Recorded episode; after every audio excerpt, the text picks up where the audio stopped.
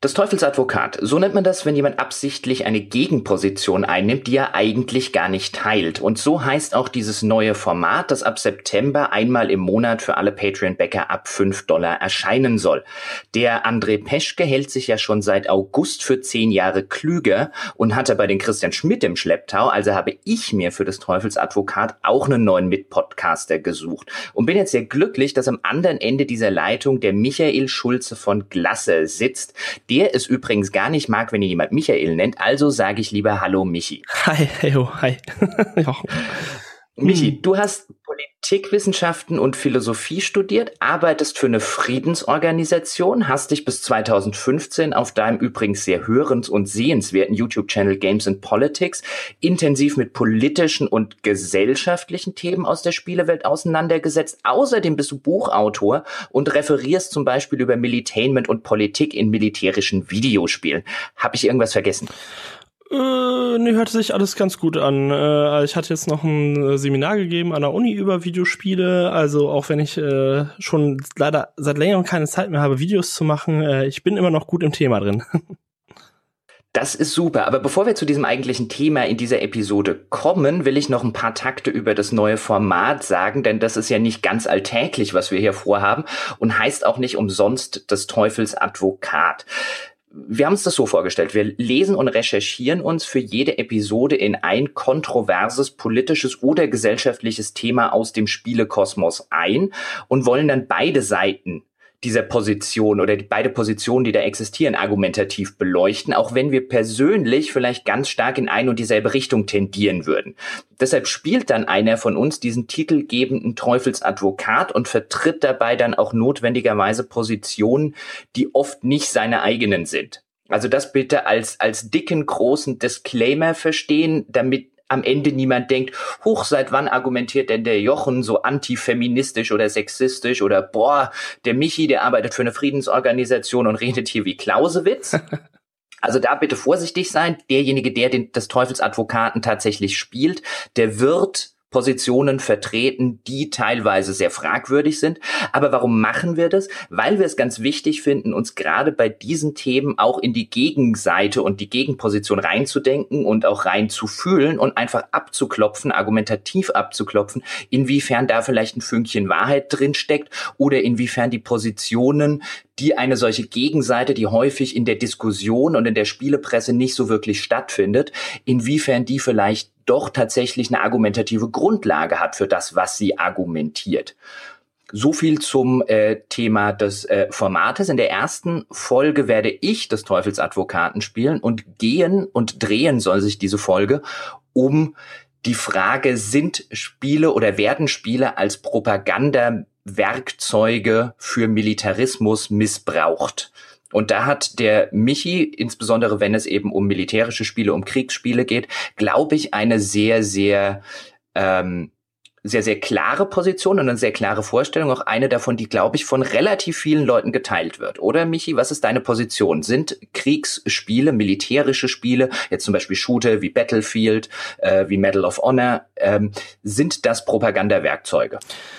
Ja, also man kann Spiele nicht alle über einen Kamm scheren natürlich. Man muss sich immer die einzelnen Spiele anschauen, aber man kann schon sagen, dass es sehr viele Spiele gibt, die Propagandaspiele sind, aber wirklich einseitig sind und auch aus verschiedenen Motiven eine bestimmte politische Sichtweise verbreiten und zum Beispiel auch dazu dienen, äh, dem realen Militär neue Rekrutinnen und Rekruten zuzuführen.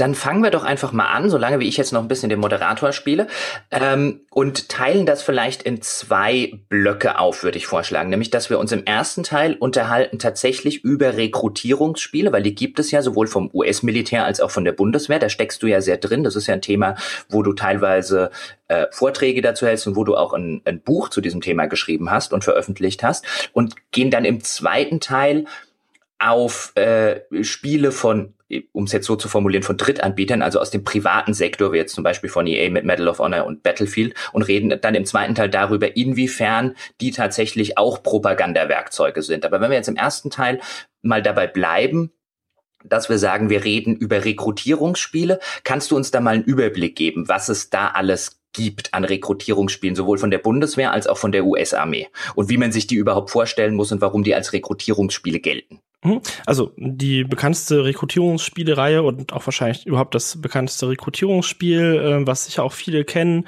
ist America's Army. Das ist äh, eine Videospielreihe der US-Armee, die es seit 2002 gibt. Gibt auch schon mittlerweile sehr viele Teile, also kommen jede paar, alle paar Jahre immer neue raus. Es gibt auch ein Mobile Game und so weiter davon. Und das ist wirklich nur dazu da, äh, dem US-Militär ja äh, neuen Nachwuchs zu bringen und wird auch gesagt von US-Rekrutenwerbern, dass es äh, ihr erfolgreichstes Rekrutierungstool ist.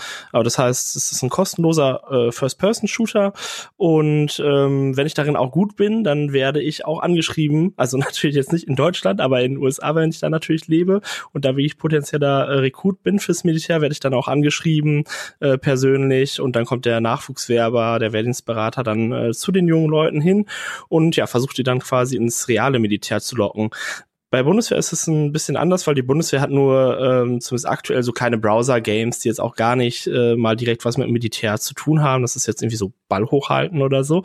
Also ähm, das ist jetzt gar nicht jetzt so äh, riesig bei der Bundeswehr, dieses Thema, weil die natürlich auch gerade in Deutschland so ein bisschen hier noch äh, immer noch das Problem dieser Ballerspieldebatte, Killerspieldebatte haben und sich die Bundeswehr sozusagen auch gar nicht moralisch leisten könnte, jetzt einen eigenen äh, Shooter rauszubringen.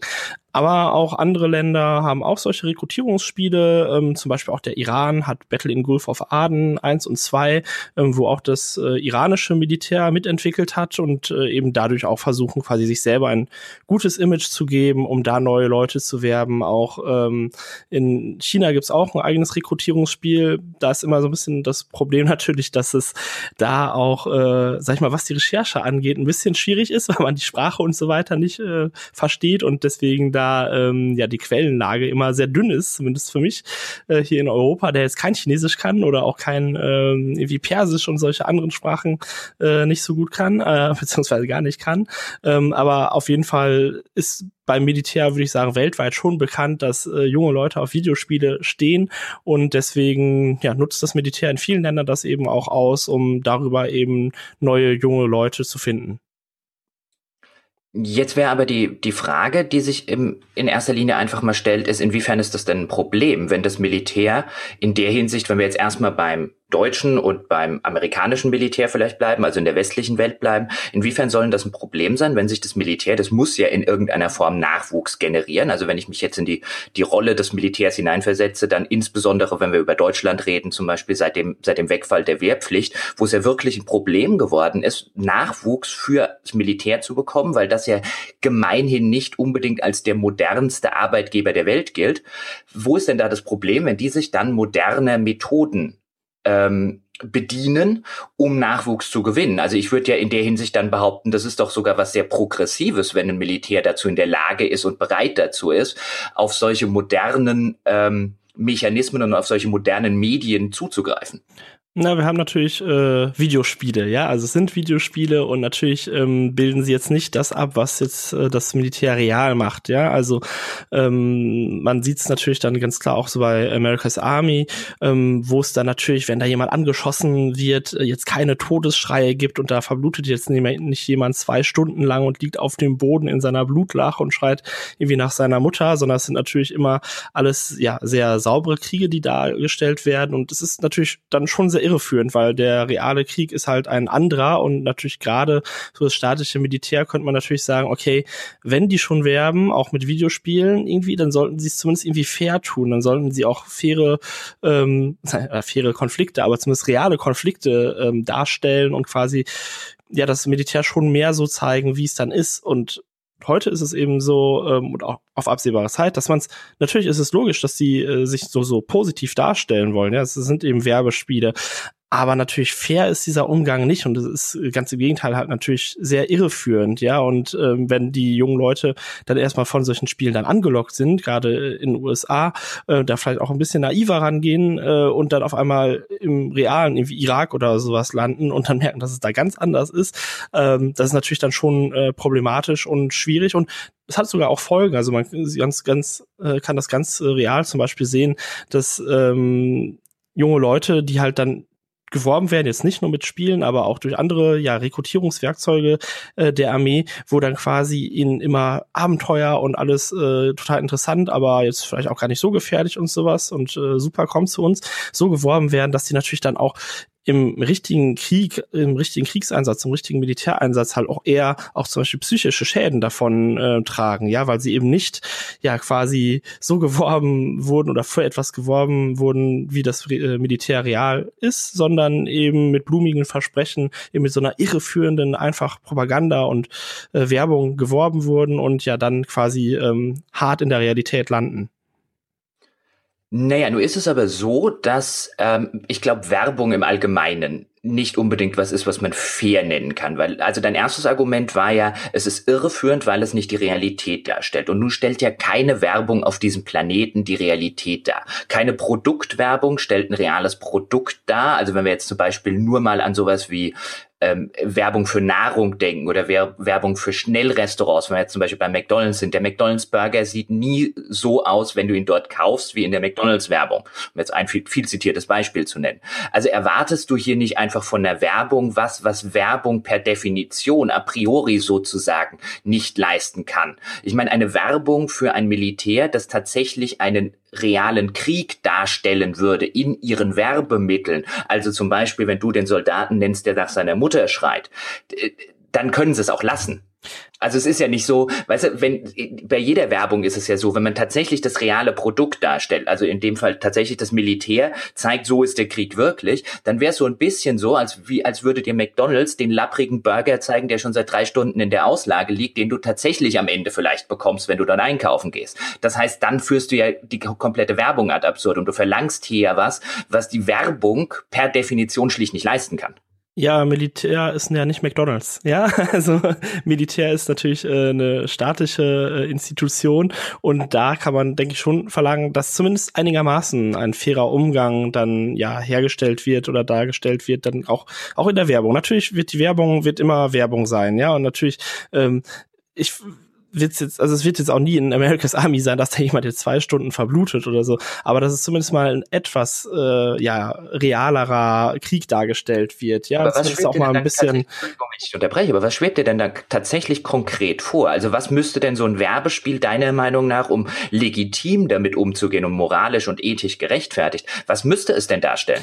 Also natürlich ist es eh die Frage, ob es überhaupt mal äh, als Videospiel die einen Krieg, das Krieg darstellt, also jetzt auch äh, fernab von jetzt irgendwelchen Rekrutierungsspielen, ob das überhaupt jemals äh, moralisch und ethisch da wirklich so sein kann, dass man sagen kann, okay, das ist äh, gut sozusagen oder ist zumindest kriegskritisch natürlich immer mit dem Gedanken oder Hintergedanken, dass Krieg erstmal eine schlechte Sache ist. Aber natürlich hast du auch schon heute Spiele, ähm, die Krieg natürlich viel realistischer darstellen, wie zum Beispiel die Arma-Reihe. Ja, da, da äh, rennt man dann halt übers Feld, dann einen Schuss und äh, ist man tot.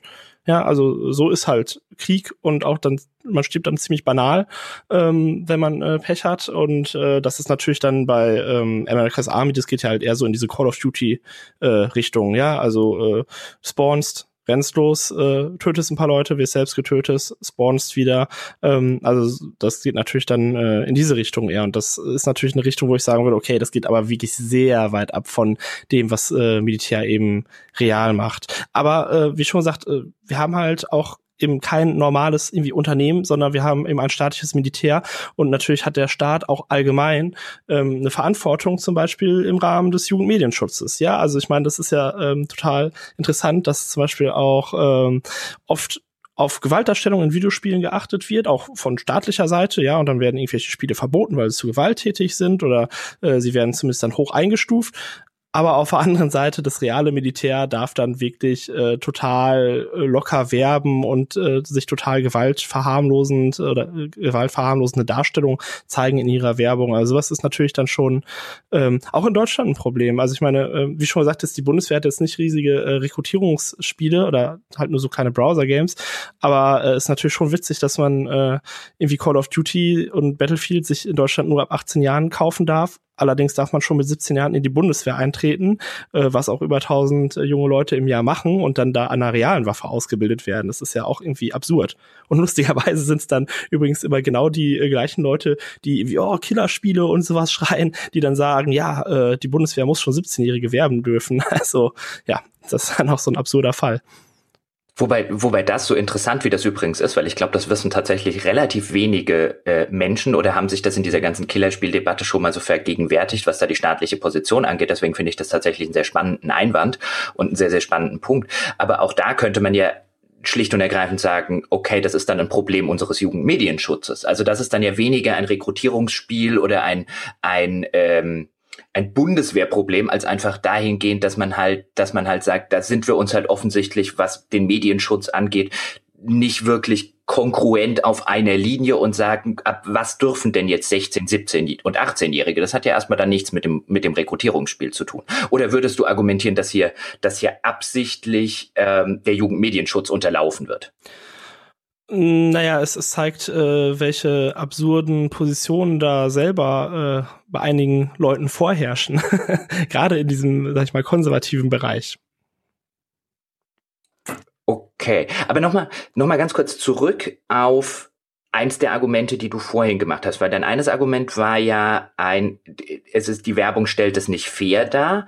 Und dein anderes Argument, und das, oder ein Teil des Argumentes, und das zielte ja so ein bisschen darauf hinaus, ist, das so sehr mit falschen Vorstellungen vom Krieg als Abenteuerspielplatz und die Bundeswehr so als auch so als als als die Pfadfinder für etwas für die etwas ältere Generation und dass dann Leute in Kampfeinsätze und junge Menschen in Kampfeinsätze geschickt werden würden, die davon gar keine Vorstellung haben. Und da fällt es mir jetzt tatsächlich schwer, dem Ganzen insofern der Argumentation zu folgen, weil ich, weil ich argumentieren würde, wie realitätsfremd muss man denn aufgewachsen sein? Also gerade wenn wir jetzt in Deutschland reden, aber auch wenn wir über die USA reden, wo es entgegen vieler Vorurteile, die hier in Deutschland ja herrschen, nicht unbedingt so ist, dass die Leute keine, keinerlei Bildung in ihrer Schule mitkriegen. Also man muss ja nur jemals einen Fuß in eine deutsche oder in eine westliche Schule gesetzt haben und hat schon eine relativ gute Vorstellung daraus, dass Krieg eben kein Abenteuerspielplatz ist. Man muss nur irgendwann mal Fernsehen geguckt haben, sich irgendwann mit Literatur beschäftigt haben, selbst mit Musik. Wenn wir ähm,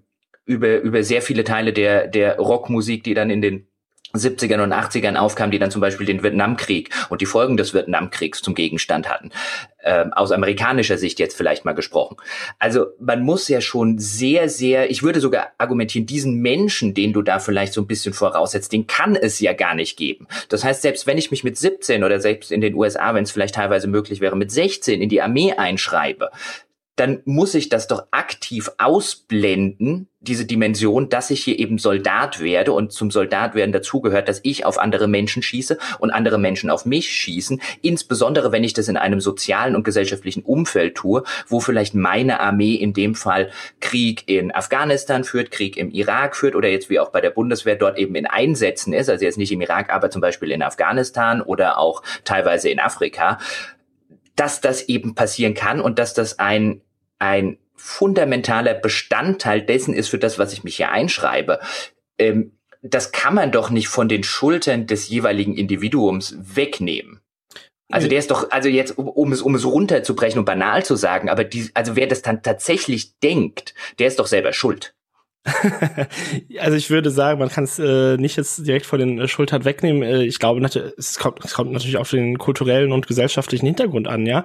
Ähm, also ich glaube schon, dass da einige Leute relativ äh, naiv äh, drangehen. Also sowohl hier in Deutschland und in Europa als auch in den USA. Und ich meine, ähm, auch das Militär macht ja jetzt nicht nur Videospiele, ja. Also gerade in Deutschland, aber auch in den USA äh, ist das Militär natürlich auch massiv in Schulen vertreten und versucht da schon äh, junge Leute abzugreifen. Also in Deutschland halt mit den Jugendoffizieren, die dann an Schulen gehen und äh, quasi über Sicherheitspolitik informieren, ähm, wo jetzt auch gar nicht mal immer oder eigentlich überhaupt nicht diese Schiene gefahren wird, sowas, ja, kannst du dir vorstellen, auf andere Menschen zu schießen oder ist halt voll gefährlich, du kannst selber erschossen werden, sondern eher gesagt wird, äh, hier, äh, da ist, äh, also jetzt vielleicht jetzt nicht in Deutschland, aber im Irak, äh, im, im USA, hier, da ist irgendwie Irak, äh, Saddam Hussein so ungefähr und wir müssen irgendwie äh, für die Freiheit der Welt kämpfen und sowas. Also so funktioniert's ja, ja. Das ist ja kein, kein jetzt so, so, so eine rückwärtsgewandte Sicht oder auch so eine, so eine moralische Sicht, die da vermittelt wird, sondern immer natürlich eine total nach vorne gerichtete, ähm, hier, schau doch mal, ähm, da sind jetzt irgendwie vor Somalia Piraten, ja, und die greifen irgendwelche Schiffe an, am besten noch vom Welternährungsprogramm, sowas sowas und das geht doch nicht und deswegen müssen wir diese äh, Schiffe schützen. Ja, das hört sich ja auch erstmal äh, richtig an. Ja, würde ich ja auch sagen, ist ja erstmal hört sich super an. Ja, aber dann muss ja weitergehen und diese Leistungen, die können, glaube ich, jetzt nicht unbedingt alle Leute bringen, weil sie es nicht auskennen, ähm, weil sie auch vielleicht keine Lust daran haben. Also ich finde das jetzt auch gar nicht jetzt würde ich den Leuten jetzt gar nicht vorwerfen, total, dass sie das jetzt nicht machen, aber halt mal zu gucken, ähm, welche Politik steht, äh, steckt denn dahinter? Ja, warum sind also jetzt in diesem konkreten Beispiel, warum sind denn da jetzt vor Somalia so viele Piraten? Ist das nicht nur eine Symptombekämpfung, die das Militär da begeht? Geht.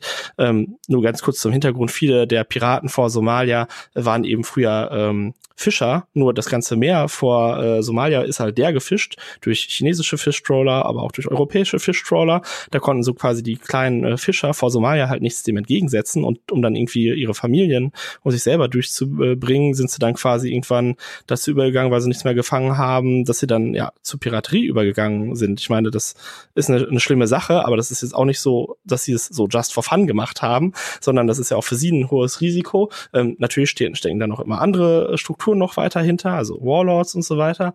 Aber ähm, wenn du natürlich da, wenn die da eine Perspektive richtig hätten, eine wirtschaftliche, dann äh, sähe das wahrscheinlich anders aus. Dann hätten die wahrscheinlich auch keine Lust, äh, keine Lust, ihr Leben quasi mit so Piraterie aufs äh, Spiel zu setzen. Und das ist natürlich dann wirklich eine, eine ähm, auch eine politische Debatte, in die du einsteigst, ja. Und das ist ja auch bei den ganzen Rekrutierungsspielen so, also vor allem auch bei America's Army Reihe, das ist natürlich die ähm, Politik, die man dann vertritt als Soldat, weil irgendwie muss ich die ja oder sollte sie schon äh, mittragen, weil ich denke schon, da hat jeder auch für sich äh, oder für sein Handeln eine Verantwortung. Ähm, die wird natürlich, diese ganze politische Dimension wird natürlich total ausgeblendet. Ja, also das ist ja quasi eh äh, der Krieg, den man in America's Army ähm, führt, äh, eine total entpolitisierte Sache. Und ähm, wie auch in eh, auch vielen Spielen, die jetzt nicht irgendwie von, von der Armee irgendwie, also in vielen Militär-Videospielen, die jetzt nicht von der Armee irgendwie ähm, ja gesponsert sind oder so, wo der Krieg ja einfach sehr, sehr unpolitisch ist und irgendwie gar keinen Hintergrund hat, aber das kommen wir ja später, denke ich, noch. Jetzt würde ich aber einwerfen, äh, auch verlangst du da nicht von der Katze das Bellen? Also die, das Militär ist ja per, auch da wieder qua seiner Definition ein unpolitischer Arm der Politik. Das heißt, wenn ich mich jetzt morgen für ein Militär anmelde, ob das in den USA ist, ob das in Deutschland ist, dann kann sich im Laufe meiner meiner Laufbahn, wenn ich jetzt einfach mal sage, ich mache das auf, auf Lebenszeit oder erstmal für die nächsten sieben Jahre oder für die nächsten zehn Jahre, da gibt es ja unterschiedliche Modelle, auch bei der Bundeswehr, aber dann bin ich ja auch das weiß ich vorher, zumindest wenn ich mich schlau mache. Und auch da würde ich wieder argumentieren, das kann man dem Einzelnen, auch wenn der vielleicht erst 17 ist, nicht diese Verantwortung kann man ihm doch nicht abnehmen und äh, aus dieser Verantwortung kann man ihn ja nicht entlassen. Aber dann mache ich mich erstmal für die Zeit zum verlängerten Arm der Politik. Und wie die Politik in vier Jahren aussieht, nach der nächsten Bundestagswahl, nach der nächsten amerikanischen Präsidentschaftswahl, das weiß ich ja nicht. Es kann sein, dass ich aus dem Krieg, in den ich vor drei Jahren gezogen bin, die neue Regierung holt mich wieder zurück und schickt mich vielleicht in einen anderen. Oder die sagt, jetzt müssen wir uns in Somalia um die Piraten kümmern.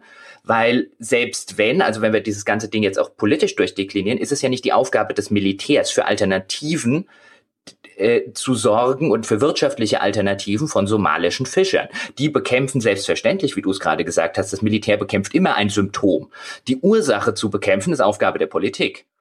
Mhm. Und deswegen, natürlich ist der Soldat in, und natürlich stellt sich das Militär als apolitisch dar, weil das Militär qua seiner Definition eine apolitische Einrichtung ist, die einfach nur eingesetzt wird, um ein Symptom zu bekämpfen, ob das jetzt irgendwo ein Diktator ist, ob das irgendwo die Piraterie ist. Und es ist Aufgabe der Politik, dieses diese, diese Ursache zu beseitigen, weil das Militär kann keine Ursachen beseitigen, auch wenn es das vielleicht teilweise gerne immer mal wieder behauptet, so, ah, wenn wir Saddam umgebracht haben, dann ist da unten Ruhe. Jetzt wissen wir nun beide, so ganz so einfach funktioniert es nicht. Aber es lag natürlich auch wieder daran, dass man ein Symptom bekämpft hat. Und da war die Armee übrigens sehr effektiv. Also wenn wir nur über die Symptombekämpfung reden, das, das erste Symptom, wir wollen das Saddam-Regime loswerden, das hat relativ schnell funktioniert. Danach ist die Politik gescheitert, weil sie keinen, weil sie keinen Plan hatte, wie es weitergehen soll, nachdem Saddam weg war. Und ich würde auch bei den, bei den somalischen Piraten argumentieren, natürlich hilft dir dort ein Militär. Das Militär sorgt sehr schnell dafür, dass die Schiffe, die vom Militär beschützt werden, nicht mehr gekapert werden. Das ändert das, was an dem, an dem grundlegenden äh, Problem der Piraterie garantiert nicht. Die Piraten werden sich andere Schiffe suchen, die äh, weniger gut geschützt sind. Aber auch das ist nicht Aufgabe oder überhaupt nur Zweck des Militärs, sondern Zweck des Militärs. Und da ist es wieder effektiv. Schiffe werden beschützt. Und wenn du jetzt argumentierst, dass junge Menschen doch diesen, diesen äh, sich bewusst sein sollten, auf was sie sich da politisch einlassen, dann würde ich halt von vornherein sagen, das können die gar nicht sein und das sollten die auch gar nicht sein, weil in vier Jahren kann die Politik vollkommen anders aussehen. Und es ist auch gar nicht ihre Aufgabe. Ja, aber äh, das ist ja auch immer ein Argument, äh, was ich bringen würde, ja. Also geht nicht zum Militär, weil äh, ihr wisst nicht, was äh, dann äh, bald läuft, ja, und wo, in welchen Krieg ihr geschickt werdet. Wobei das natürlich jetzt, so wie du argumentiert hast, auch in so eine Richtung von Kadavergehorsam geht, den es ja zumindest in Deutschland nicht geben sollte. Bundeswehr hat ja die innere Führung quasi auch, äh, so quasi Soldaten, die sich dann auch im Zweifel äh, dagegen wehren sollen oder den Mund aufmachen sollen, wenn was falsch läuft. Ähm, das ist allerdings auch eher so eine Sache, die auf dem Papier steht.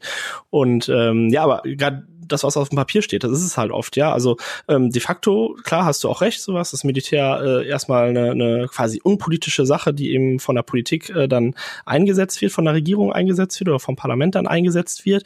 Ähm, de facto ist es natürlich anders. Ja? De facto gibt es natürlich auch eine Vermischung. Ich meine, du hast ja auch das Verteidigungsministerium, das dann alle ähm, Sachen anweist, ja, und äh, oder das Pentagon, ne, und äh, natürlich dann gucken, in welche Richtung sollen auch solche Spiele gehen oder sowas, ja, und ähm, aber auch das eben was du gesagt hast, ähm, dieses Jahr, du weißt nicht, wohin es dann bald geht, auch da äh, könnte man natürlich fordern, okay, das äh, muss man aber trotzdem vielleicht mal, oder sollte thematisiert werden. Also natürlich wundert es mich nicht, dass sowas nicht thematisiert wird in America's Army, ja, aber äh, es wäre natürlich eigentlich auch nur fair, ja, weil ähm, wer weiß, ja, jetzt bist du gerade irgendwie Soldat äh, in den USA, dann kommt äh, Trump an die Macht und ähm, ja, der schickt dich Gott weiß wohin oder macht Gott weiß was mit dem Militär. Das ist natürlich ähm, ja schon eine üble Lage und austreten kann man auch nicht, äh, weil äh, ja, man kann ja nicht einfach kündigen, sondern nur desertieren dann im Zweifelsfall oder muss dann desertieren. Aber das sind natürlich ähm, alles so Punkte, die auch eigentlich ähm, in die Überlegung, ob man Soldat werden möchte oder nicht, mit reinspielen sollten. Ähm, die aber natürlich vom Militär selber jetzt gar nicht natürlich in die Debatte ähm, gebracht werden. Das ist natürlich schon äh, ja keine äh, schöne Sache, würde ich sagen. Nee, aber also zwei Punkte. Erstens, es ist ja nun nicht so, selbst wenn ein Trump an die Macht käme in den, in den USA, und das wäre eine andere Diskussion für einen anderen Tag, die mit, mit Spielen dann wirklich herzlich wenig am Hut hätte. Aber selbst wenn das so ist, ist natürlich auch ein amerikanischer Präsident oder eben eine deutsche Regierung, was das betrifft, durchaus an Schutzmechanismen äh, äh, oder es existieren Schutzmechanismen, die eben dafür sorgen sollen und institutionelle Schutzmechanismen, dass eben nicht auch ein Donald Trump oder eine deutsche Bundeskanzlerin oder ein deutscher Bundeskanzler sagen kann, wir fallen jetzt mal in Land XY ein. Das ist ja auch übrigens nicht das, was die USA machen, auch wenn es ihnen teilweise sehr gerne nachgesagt wird, ähm, einfach ohne Grund irgendwo einzumarschieren, weil jetzt irgendjemand hat gerade eine Runde Lust drauf. Ähm, naja, ich meine, äh, sie, sie brechen ja schon immer irgendwelche Verträge und auch äh, Deutschland äh, bricht tendenziell irgendwelche Verträge, aber das ist zumindest umstritten, ob sie nicht dann doch die UN-Charta einfach äh, ja mal vergessen sozusagen und dann halt ohne irgendwelche Mandate äh, in irgendwelche Auslandseinsätze gehen. Ja, oder. Nee, ich bin äh, teilweise, aber da würde ich jetzt wieder so rum argumentieren, teilweise soll insbesondere wir in, in Deutschland sehr froh sein, dass die Vereinigten Staaten und nicht nur die Vereinigten Staaten äh, äh eine Zeit lang auf sowas, äh, zumindest äh, äh, im Zeiten des Zweiten Weltkrieges, so ein bisschen drauf gepfiffen haben, zu sagen, nee, wir mischen uns da nicht ein. Ja, da gab's Weil dann würden wir hier nämlich immer noch einen Gleichschritt mit äh, mit braunen Hemden durch äh, den Ort laufen äh, und den rechten Arm zum Gruß heben. Ja, da gab es ja noch keine UN-Charta, ja. also da gab es ja noch keine äh, Vereinigten Aber selbst wenn es eine UN in dem Sinne. Aber selbst wenn es eine UN-Charta gegeben hätte, also wir stellen uns einfach mal vor, wir hätten damals eine solche, solche Situation gehabt, ähm, äh, wäre ich sehr froh gewesen, wenn die Vereinigten Staaten sie gebrochen hätten. Ich meine, das sind natürlich dann äh, hypothetische Sachen, ja. Und ich meine, der Zweite Weltkrieg ist natürlich eine, äh, auch, auch ein spezielles Thema. Ich meine, das Argument kommt ja immer, aber hier Zweiter Weltkrieg und so. Aber das ist ja de facto halt nicht mehr so, ja. Ich meine, gerade heute, ja, da muss man sich ja wirklich ernsthaft überlegen, ähm, ob das Militär, oder man sieht es ja sogar de facto, dass das Militär dann ähm, durch seine Einsätze weil die Politik dann natürlich, die dahinter steht, ähm, nicht ja gut genug ist oder äh, eben ähm, ja falsch handelt, ähm, dann natürlich eher Kriege noch weiter schürt, ja und äh, wieder dann irgendwie zu Folgekriegen führt, ja. Also du hast äh, vorhin das Beispiel äh, Irak genannt, äh, klar Saddam Hussein äh, konnte man relativ schnell stürzen, ja, aber die die Zeit danach und sowas ähm, hat dann wieder nicht funktioniert und jetzt äh, ist dann quasi aus diesem ganzen Machtvakuum dann äh, der islamische Staat entstanden in der Region, also wo du auch quasi als äh, wenn du sagst so, oder würde ich auch sagen, so als mündiger Mensch, ja, ähm, eigentlich da auch dann selber so weit politisch heutzutage sein musst, ähm, zu sagen so, äh, nee, das äh, kann ich nicht mehr vertreten. Ähm, genauso wahrscheinlich, wie du dann, klar, wenn du jetzt dieses hypothetische Beispiel äh, vom Zweiten Weltkrieg oder vom vor dem Zweiten Weltkrieg, also wo es dann aber noch keine UN-Charta gab, deswegen hypothetisch, ähm, nimmst, wo du natürlich dann auch da sagen kannst, okay, dann ist es aber gerade da die politische Entscheidung für mich aus quasi so einem politischen Hintergrund, dann ähm, ja militärisch und, und gewaltsam aktiv zu werden. Und ich meine, das, das gab es ja viele. Also ich meine, gerade ähm, ich würde da eher jetzt nach Spanien äh, blicken ähm, mit dem Krieg äh, der äh, Faschisten gegen die Republik. Ähm, sowas, ähm, wo ja auch dann äh, viele quasi aus politischen Gründen ähm, ja die Waffe erhoben haben, also sag ich mal aus dem aus dem eher linken Spektrum dann quasi, ja. Also, aber ich würde halt diese Politik eben nie außen vor lassen, wenn du ähm, überlegst, ähm, die Waffe in die Hand zu nehmen oder eben nicht. Ja, und da ist es natürlich dann wirklich so, dass diese Spiele, die es heute gibt, ähm, eben ja das aber machen. Ja, also die die sind sozusagen sehr äh, unpolitisch, sondern sagen nur, ja, da ist ein Feind, irgendwie da muss bekämpft werden, knall den ab, bums. Aber ist das nicht dann vielleicht ein deutsches Phänomen? Also wenn wir jetzt äh, einen Schritt weitergehen als diese Rekrutierungsspiele und uns jetzt zum Beispiel äh, Kriegsspiele oder moderne Kriegsspiele im Allgemeinen angucken, in der ja immer ziemlich eine amerikanische Agenda so ein bisschen verfolgt wird. Also die modernen Call of Duties und Medal of Honors und so weiter und so fort die spielen ja sehr häufig, spielt ja zum Beispiel der islamische Terrorismus eine Rolle, was einen nach dem 11. September ja zumindest auf so einer historischen Ebene erstmal nicht wundern sollte. Aber haben wir da nicht erstmal grundlegend zwei völlig unterschiedliche kulturelle Definitionen darüber, was richtig und was falsch in Kriegen abläuft? Ich meine, wir gerade aus einer deutschen Perspektive, aus der jeder von uns natürlich damit aufgewachsen ist, dass er vielleicht noch Eltern hatte oder aber zumindest Großeltern hatte, also jeder in unserer Generation, die am Krieg unmittelbar beteiligt waren, die in vielen Fällen auch unmittelbar unter dem Krieg gelitten haben und deswegen von klein auf schon sehr damit aufgewachsen ist mit dieser Krieg ist schlecht. Krieg ist immer was, worunter Leute, die einem nahestehen, zu leiden hatten und zu leiden haben. Und dann nehmen wir zum Beispiel das andere Beispiel der, der äh, Vereinigten Staaten, die ja eine sehr, sehr andere Definition haben, und zwar nicht nur im rechten Spektrum, wie ihnen das hierzulande gerne nachgesagt wird, sondern gesellschaftsübergreifend, was ein Militär betrifft. Also in, in Deutschland ist natürlich aus historischer Sicht, wenn wir jetzt den Zweiten Weltkrieg nehmen, und äh, den deutschen Einmarsch in Polen, in Frankreich, in Russland, wo nicht alles, ähm, ein Militär sehr, sehr negativ besetzt und ein Militär mit sehr, sehr viel Skepsis gesehen, weil es nicht nur, ähm, äh, nicht nur die größten Angriffskriege der Menschheitsgeschichte vom Zaun gebrochen hat oder zumindest daran beteiligt war, sondern sich halt auch aktiv hinter den Linien dann auch noch an Menschenrechtsverbrechen beteiligt hat, während bei den Vereinigten Staaten es ja ein völlig anderes Militärbild gibt. Und meine Frage in der Hinsicht wäre jetzt nicht mal in erster Linie, wenn wir zum Beispiel über America's Army reden, weil auch da, das hast du ja schon netterweise gesagt, dass die deutsche Bundeswehr tut das ja nicht. Die deutsche Bundeswehr hat ja keinen Shooter. Die deutsche Bundeswehr hat irgendwelche ähm, äh, relativ banalen kleinen Rekrutierungsspielchen. Du hast vorher Ball hochhalten gesagt. Mhm. Es ist ja das US-Militär, das einen anderen eine andere Rekrutierungsstrategie da fährt und sich eben des Formats des, des Shooters bedient, um, um junge Menschen zu rekrutieren, weil dort ein kulturell völlig anderes Verständnis eines Militärs herrscht, an dem wir aber vielleicht unsere klassisch deutsche, äh, klassisch deutschen Werte, die wir haben, weil wir eben in, in ähm, vor dem Hintergrund des Zweiten Weltkriegs aufgewachsen sind und du ja keinen Schritt in eine deutsche Schule zum Beispiel machen kannst, ohne das immer und immer und immer wieder ähm, vor Augen geführt zu bekommen, was damals passiert ist dass wir hier ein Wertesystem entwickelt haben aufgrund unserer rein äh, geografischen und historischen äh, Begebenheiten, das einfach für die USA nicht gilt.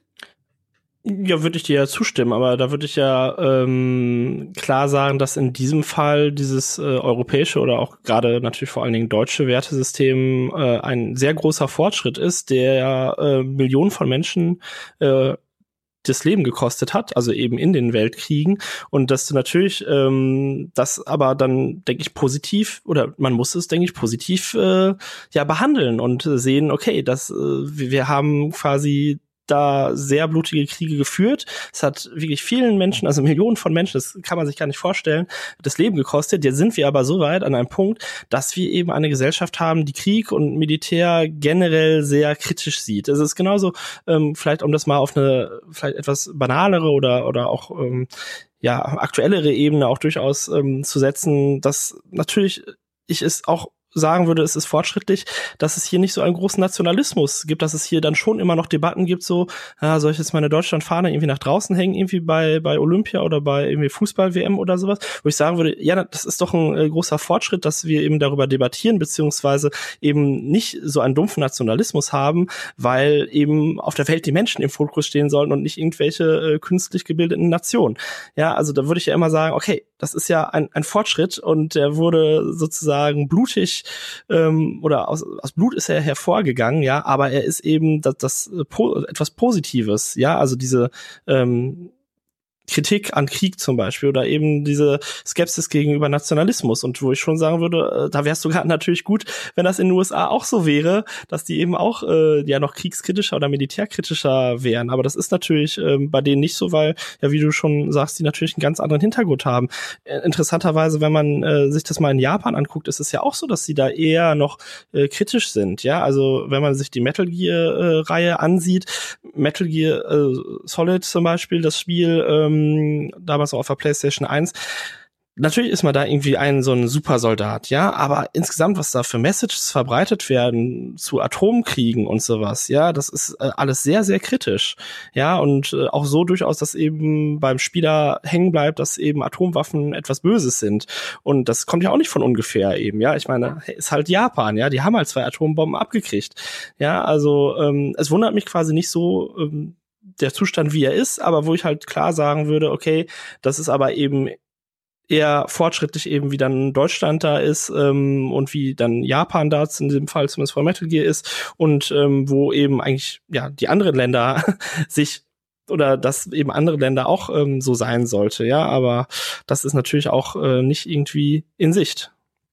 Nun ja, aber wenn wir, ich, ich man kann ja auch argumentieren, dass das eine relativ moralisch romantisch verklärte Sichtweise ist. Wenn, wenn andere Länder, insbesondere die USA, so wären, wie, wie Deutschland vielleicht in dieser Hinsicht ist, hätten wir jetzt immer noch einen Völkermord in, in Jugoslawien vor unserer eigenen Haustür, weil wir uns nicht getraut haben, in irgendeiner Form einzu, einzugreifen. Dafür haben wir die Amerikaner gebraucht. Übrigens im Kosovo nicht viel anders. Wir würden uns vor unserer eigenen Haustür einen menschenverachtenden Völkermord angucken, nichts, aber auch gar nichts dagegen unternehmen, also de facto, wir würden sehr viel drüber reden, machen würden wir überhaupt nichts, wenn es nicht die Amerikaner gäbe. Also alleine diese, dieses Argument, es wäre ja schön, wenn die Amerikaner sich da ein bisschen an unserem progressiven Wertesystem, was Militär und so weiter äh, betrifft. Und ich will jetzt nicht, um Gottes Willen, äh, selbst in meiner Rolle als Teufelsadvokat, nicht jetzt alles schönreden, was die Amerikaner militärisch seit dem Zweiten Weltkrieg, äh, wo sie sich überall reingestürzt haben. Also ich glaube, dass der, dass der Irakkrieg eine Torheit vor dem, äh, äh vor dem Herrn war.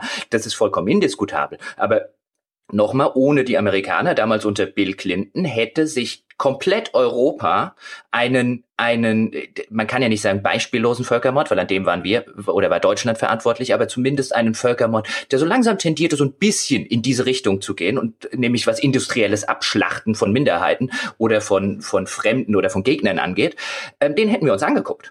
Ja, du musst natürlich aber auch immer dann äh, im Detail gucken, welche Hintergründe diese ähm, oder was da passiert ist, dann haben. Ja, ich meine, äh, auch im Jugoslawien im, im Zerfallen, da hatten natürlich auch ähm, westliche Kräfte durchaus ihre Finger im Spiel.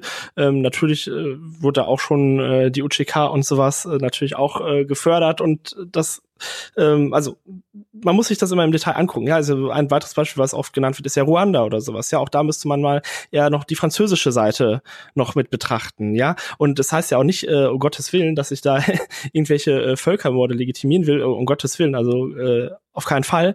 Ähm, aber man kann natürlich auch andere Sachen machen. Ja, man kann natürlich die Grenzen öffnen, damit die Leute fliehen können. Ja, man kann natürlich sogar auch so weit gehen und sagen, okay, du musst den Leuten sogar helfen bei der Flucht. Ja, und natürlich kannst du auch mit Sanktionen agieren. Ja, also man sollte nicht zuschauen, wenn irgendwo Unrecht wie, passiert. Wie toll die Sanktionen in Jugoslawien funktioniert haben, hat man damals ja zum Beispiel gesehen. Und wie toll das mit den, wir nehmen ganz viele Flüchtlinge auf, äh, de facto am Ende funktioniert, werden wir wahrscheinlich überhaupt erst noch sehen. Mit dem, mit der Flüchtlingsproblematik in Europa gerade.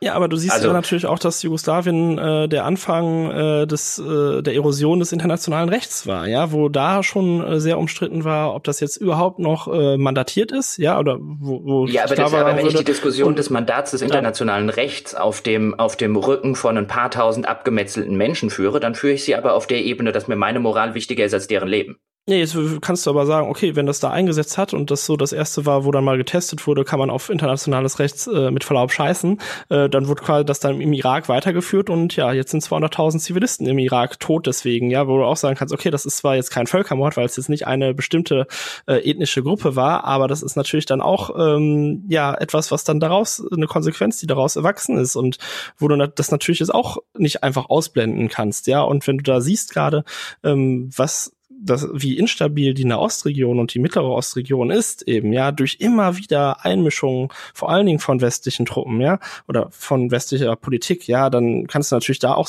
nicht sagen, okay, das ist dann äh, alles super.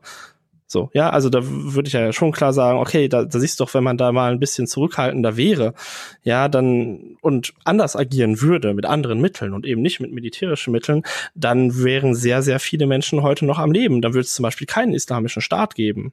Ja, also das ist ja immer ja, dann, nur eine Verschlimmbesserung. Moment, aber auch auch da sind wir wieder bei einem, bei einer Sache, von der ich ja vorher schon behauptet habe, dass das eine Torheit war. Beim Jugoslawienkrieg kann man vollkommen problemlos argumentieren, dass wenn man sich das isoliert anguckt, natürlich kann man nachher argumentieren, ja, aber der hat doch äh, für eine Erosion von internationalem Recht und so weiter gesorgt. Aber das bedeutet ja noch lange nicht, dass die politischen Protagonisten des Afghanistan, äh, des, des Irakkrieges damals nicht hätten durchaus sagen können, das machen wir trotzdem nicht, weil es aus den und den Gründen eine schlechte Idee ist. De facto hat der Einsatz zum Beispiel in Jugoslawien genau für das aus militärischer Sicht genau für das gesorgt, was er sorgen sollte. Es hat nämlich einen Völkermord beendet. Es hat übrigens auch für Frieden und Stabilität in der Region gesorgt. Naja, ich meine, das sollte man auch nicht. Da haben sich, da, da haben sich nach dem Zusammenfall der Sowjetunion hat sich dort ein, ein ausgewachsener Bürgerkrieg entwickelt, der mittlerweile Geschichte ist. Ja, aber du hast ja nicht umsonst so viele Vertriebene momentan aus dem Kosovo, ja. Also von, von äh, irgendwie Sicherheit kann da ja auch keine Rede sein. Und die Bundeswehr ist ja auch nicht äh, umsonst äh, immer noch in der Region, ja. Also es ist ja ein unglaublich langer Einsatz schon, ähm, wo du eben siehst, okay, äh, so wirklich äh, zu Stabilität hat das eben nicht geführt, ja. Also wenn man sich da auch mal ähm, heutige Studien und äh, Texte zu durchliest, dann siehst du natürlich, dass auch ähm, sehr viele mafiöse und kriminelle Strukturen da herrschen, ja. Und das ist eben da nicht auch Friede, Freude, Eierkuchen. Ja, also du hast ja auch nicht umsonst, äh, du es auch vorhin äh, äh, gesagt hast, ja, mit den ganzen Flüchtlingen und sowas, die kommen ja auch viele aus der Region. Ja, es ist ja jetzt nicht so, dass die jetzt alle aus Syrien und so weiter kommen, sondern auch sehr, es gibt eine sehr große Fluchtbewegung äh, vom Kosovo äh, nach Zentraleuropa. Also da kannst du natürlich dann auch sagen, okay, so langfristig scheint das auch jetzt nicht total äh, super geklappt zu haben. Ja. Aber es ist ja. natürlich schon so, dass man sich dann natürlich die einzelnen ähm, Regionen immer sehr angucken muss und dann im Detail natürlich auch schauen muss, was man machen kann und was nicht. Ja, ich will ja nur sagen, dass es natürlich heute so ist, dass natürlich immer sehr schnell äh, die Politik dabei ist, das Militär äh, hier und dahin zu schicken. Und du hast es natürlich so, dass du relativ schnell die militärische Oberhand und den militärischen Sieg davon trägst, ja.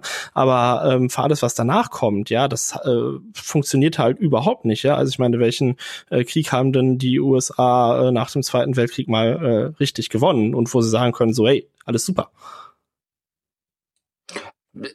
ich will jetzt davon mal äh, einen Schritt weggehen oder was heißt eigentlich gar nicht mal einen Schritt weggehen, weil jetzt sitzt vielleicht der ein oder andere da und überlegt sich, oh, jetzt sind sie aber ganz ganz weit von Spielethemen und jetzt reden wir über die Legitimation von Kriegen und wann ist Krieg äh, legitim. Aber das ist ja ein Thema, was man aus dieser Diskussion, was teilweise zum Beispiel in der klassischen Spielepresse immer sehr, sehr ausgeblendet wird, weil es natürlich auch eine Produktpresse ist und weil es teilweise auch über das hinausgeht, was vielleicht der ein oder andere Leser, Hörer und so weiter tatsächlich lesen und hören will, weil vielfach ja zum Beispiel auch diese Einstellung vorherrscht, das sei ja alles erstmal nur ein Spiel und das sei ja da, um Spaß zu machen. Darauf können wir vielleicht später noch kurz kommen. Aber wir haben uns zumindest meiner Einschätzung nach gar nicht weit von der, von der tatsächlichen Spielediskussion wegbewegt. Denn wenn wir uns angucken, wie zum Beispiel Spiele als Teil von Massenmedien, die sie ja mittlerweile sind, zum Beispiel in den letzten Jahren mit Krieg, insbesondere mit Kriegen, den die USA geführt haben, auseinandergesetzt hat, dann kommt man um diese Debatte nicht drumrum. Du hast zum Beispiel, wenn du das vielleicht mal kurz erläutern willst, also ein sehr plakatives Beispiel, was du in deinem in deinem Buch zum Thema Militarismus in Spielen äh, nennst, ist die Medal of Honor Reihe, von der du argumentierst, dass hier die Entwickler willentlich zum Propagandawerkzeug einer US-Ideologie werden. Vielleicht kannst du das mal kurz ausführen. Ja, also ich meine, es gab ja die äh, beiden neueren Medal of Honor Teile, also Medal of Honor, quasi dieser Reboot von 2010 ähm, und dann Medal of Honor Warfighter. Und das sind natürlich beides schon Spiele, äh, den, bei denen man auch erkennt, dass sie natürlich sehr auf ähm, ja, Seiten des US-Militärs stehen. Ja, also man äh, sieht es dann zum Beispiel in den Abspannen, ähm, wo dann noch eine Witwe eines verstorbenen Soldaten quasi ein paar Worte verlieren darf und das quasi auch so heroisiert wird, so der auch der Tod von Soldaten. Das ganz interessant, wo man, weil naja, da wird halt mal ähm, auch ähm, quasi schon thematisiert, dass äh, man sterben kann im Krieg, ja, und dass es äh, schrecklich ist, im Krieg zu sterben. Allerdings, dann das ist ja ein lohnenswerter Tod sozusagen, ja, weil boah, zur Not äh, oder im Zweifelsfall kriegt man noch irgendwie bei Mail of Honor irgendwie so ein paar Zeilen oder sowas. Ja, also das wird natürlich dann so da so glorifiziert. So, das ist ja so der andere Weg, ähm, wo man ja Leute dann auch ins Militär locken kann. Und wir haben natürlich dann auch bei der Mail of Honor Reihe eine ähm, sehr enge Zusammenarbeit mit Rüstungsfirmen, äh, mit westlichen Rüstungsfirmen, die das natürlich auch nicht äh, quasi umsonst machen, die sich dann natürlich auch so einen Werbeeffekt dann davon versprechen. Und wirklich, wenn man sich natürlich dann mal die Spiele dann ansieht, ähm, vor allen Dingen Medal of Honor Warfighter, wo man ja den äh, Global War on Terror nachspielt, ähm, da wird natürlich auch nicht irgendwie mal angemerkt, dass das halt nach internationalem Recht jetzt gerade nicht so korrekt ist, dass man irgendwie im Jemenkrieg führt, irgendwie in äh, nach Somalia einmarschiert, in Pakistan irgendwie ein paar Bomben wirft, so ungefähr, ähm, sondern das wird einfach mh, so hingenommen und ähm, ja, ist natürlich dann auch quasi ja so Imagewerbung eben für diesen äh, Krieg gegen den Terror.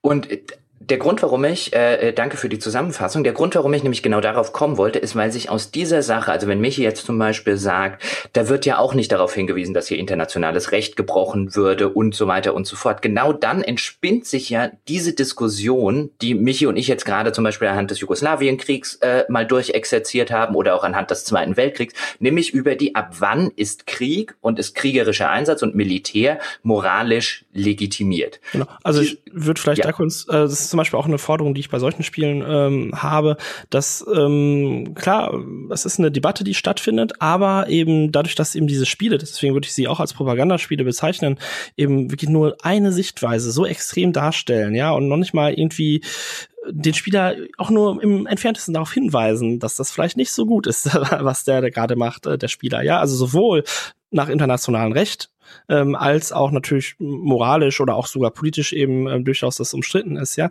das ist zum Beispiel eine Forderung, die ich oft habe, ähm, dass zumindest da mal ein Hinweis am Anfang der Spiele vielleicht eingeblendet wird. Ja, also um eben auf darauf aufmerksam zu machen, hey, das ist eine Debatte, ja, das ist, was du hier nachspielst, ja, das ist jetzt nicht so Fakt und so ist es halt, sondern das ist durchaus umstritten, was du hier nachspielst. Also es geht übrigens auch nicht immer nur jetzt um die UN-Charta, ähm, sondern auch zum Beispiel um, die Genfer Konvention. Also man kann auch in vielen ähm, Spielen Flüchtlinge töten, äh, Flüchtlinge, äh, unbewaffnete äh, Soldaten zum Beispiel, fliehende Soldaten.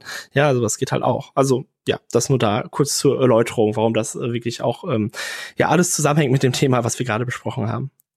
Ja gut, aber dann, dann, wenn wir jetzt mal darum gehen, wenn deine, wenn eine deiner Forderungen ist, dass in so einem, in so einem Kriegsspiel, um es, um jetzt einfach mal so einen Oberbegriff zu benutzen, ich bin mir natürlich dessen bewusst, dass man da im Einzelfall dann konkret genauer äh, differenzieren müsste. Aber wenn wir jetzt bei Kriegsspielen sagen und eine deiner Forderungen wäre, man muss, man sollte auch am Anfang einblenden, dass es da eine Debatte dazu gibt und dass das hier alles kein Fakt ist, dann bist du aber ganz schnell dabei, dann blendest du das bei jedem Film ein, dann schreibst du das vor jedem Roman und dann blendest du das bei jedem Spiel ein. Und insbesondere zum Beispiel dann auch bei den Spielen, die ja vielfach gefordert werden, bei zum Beispiel Antikriegsspielen. Wenn wir jetzt über ein Antikriegsspiel reden, dann äh, wollen wir da auch einblenden, das ist nur eine Sichtweise, da gibt es eine Debatte, es gibt auch einen nicht ganz unerheblichen Teil der Menschen da draußen, die der Meinung waren, dass dieser Krieg vollkommen gerechtfertigt ist. Ja, also woran ich dachte, ist zum Beispiel, ähm, du hast ja zum Beispiel bei ähm, der Assassin's Creed-Reihe ist es ja so, dass am Anfang, äh, wenn du das Spiel startest, schon eingeblendet wird, irgendwie, dass es von einem multiethnischen Team entwickelt wurde äh, und programmiert wurde. Ähm, und es kommen ja eh oft oder eigentlich immer Einblendungen bei Spielstart und da wäre es mir zum Beispiel lieb, wenn auch mal zum Beispiel eine Einblendung kommen würde, so, also quasi nach dem Motto so, hey, spiel das ruhig, ja? Also ist ja auch nicht so, dass ich jetzt diese Spiele nicht selber gerne spiele, sowas. Also das ist ja nochmal eine andere Sache. Aber äh, du Spieler, sei dir halt bewusst, dass das, was du hier irgendwie äh, machst, was du hier ausführst, ähm, halt schon zum Beispiel gegen die Genfer Konvention verstößt. Ja, und äh, für weitere Informationen äh, schau mal ins Handbuch oder sowas, da stehen da noch drei Zeilen irgendwie, ja. Also, dass äh, auch vielleicht der Jugendmedienschutz ein bisschen mehr darauf achtet, ja. Also der Jugendmedienschutz gerade in Deutschland, der schaut ja immer oder vor allen Dingen immer auf die Gewalt, aber mal, äh, dass eben vielleicht auch mal so auf so eine Sichtweise eben eingenommen wird und dann eben geguckt wird, okay, was ähm, ja ist denn da inhaltlich quasi äh, vielleicht zu kritisieren an den Spielen oder nicht so toll, wenn junge Leute das spielen. Aber das ist natürlich Jugendmedienschutz nochmal ein ganz anderes großes großes Thema, wo ich jetzt gar nicht so sehr drauf möchte. Wobei ich zumindest sagen würde, und dazu zumindest muss ich nicht Teufelsadvokat spielen, mir wäre es zehnmal lieber, wenn dieses, wenn diese dumme Einblendung bei Assassin's Creed am Anfang. Wir sind ein multinationales Team mit unterschiedlich vielen Glaubensrichtungen, ähm, die, wenn die nicht existierte. Also ich finde diese Einblendung jedes Mal, wenn ich Assassin's Creed spiele, furchtbar, weil sich hier jemand aus Verantwortung stehlen will mit dem Sache. E, egal, wie du dich jetzt vielleicht angegriffen fühlst, aufgrund von, von deiner Herkunft oder aufgrund von deiner, von deiner äh, Religion oder aufgrund von was auch immer, wir haben es nicht so gemeint. Und ich finde, Spiele sollten viel öfter Dinge meinen und genauso meinen und sich nicht aus der Affäre ziehen mit einem, hey, man mit irgendeinem Disclaimer, auf dem vielleicht draufsteht, hey, man könnte das auch so oder so sehen, sondern hab doch deine Aussage. Und in der Hinsicht finde ich, ist es auch vollkommen legitim, als Spiel die Aussage zu haben, wir finden diesen War on Terror vernünftig. Weil wenn es diese Aussage in Spielen oder auch in Filmen zum Beispiel oder in Serien wie 24, die ja auch immer wieder gerne dazu als Beispiel herangezogen wird, wie hier eine teilweise äh, aus, aus Sicht der Kritiker menschenverachtende Ideologie gepredigt wird, zum Beispiel mit dem äh, mittlerweile ja eher schon meme-fähigen äh, Jack Bauer schießt den Leuten ins Knie, um äh, per Folter irgendwas rauszufinden. Aber auch das spiegelt ja nur eine Realität von Millionen oder, oder eine Überzeugung, eine Ideologie von Millionen von Menschen wider. Übrigens nicht nur in den, in den Vereinigten Staaten. Also selbstverständlich sollte sowas auch darstellungsfähig im Film, in Serien, in Spielen sein. Es sollte halt ein Gegengewicht geben, aber es hindert ja niemanden daran, Antikriegsspiele zu machen. Nee, nee, also ich, ich würde ja auch sagen, sowas, äh, so ein Medal of Honor Warfighter, das darf natürlich so erscheinen, wie es erschienen ist, sowas, ja, also ich bin ja eh äh, gegen irgendwelche Verbote oder da dann irgendwie äh, Einfluss zu nehmen, weil es sind ja Medienprodukte und Medien sollen frei sein. Aber da ist es natürlich wirklich äh, immer so extrem und gerade natürlich bei jungen Leuten, die auch viel solche Spiele spielen, dass es eben schon, denke ich, wichtig wäre, zumindest eben darauf ähm, zu verweisen, eben, dass es da auch noch andere Sichtweisen gibt, weil äh, das ist auch zum Beispiel der Unterschied eben zu, zu Assassin's Creed, äh, dass ja jetzt auch nicht äh, quasi so ein aus der Verantwortung stielen ist, wenn ich da sage, okay, ähm, das ist aber quasi eine Debatte, die stattfindet und äh, es ist dann durchaus wirklich ähm, ja, kritisch, was wir hier darstellen, jetzt was jetzt zum Beispiel eben die Genfer Konvention angeht. Ja, aber ähm, da muss man natürlich dann auch wieder sich jedes Spiel dann mal ansehen, sowas, ja. Aber ich denke jetzt nicht, äh, da wird jetzt niemand dran sterben, wenn da jetzt kurz zwei Sekunden was am Anfang äh, eingeblendet wird. Eben bei anderen Spielen ist es ja auch so. Und andere Spiele machen das natürlich dann wirklich, um sich aus der Verantwortung zu stehlen. Ich meine, das hast du auch äh, bei GTA immer irgendwie, dass ja, glaube ich, da am Anfang immer steht, so ja, quasi äh, alles keine realen Figuren und sowas, die wir hier darstellen, sowas. Ne? Das ist natürlich trotzdem immer sehr eindeutig, an wen irgendwas angelehnt ist, aber nun gut, ähm, das nur dazu. Äh, wobei GTA das aus dem Grund macht, damit sie am Ende nicht verklagt werden. Also das ist ja, das ist ja ein viel weltlicheres Motiv, das dem zugrunde liegt, als jetzt das äh, zu sagen, es gibt noch andere Sichtweisen. Genau, ja, ja, natürlich. Die machen das aus so einer rechtlicher, äh, rechtlichen Ebene. Das äh, andere ist natürlich, ähm, ja, ich meine, bei, bei Assassin's Creed ist es dann wirklich so eins, so ein bisschen sich aus der äh, Debatte zu stehlen oder stiehlen, wobei das äh, meiner Meinung nach ähm, nicht so ganz klappt oder sowas. Also ich würde zumindest meine Kritik ähm, teilweise an den Teilen natürlich weiter aufrechterhalten.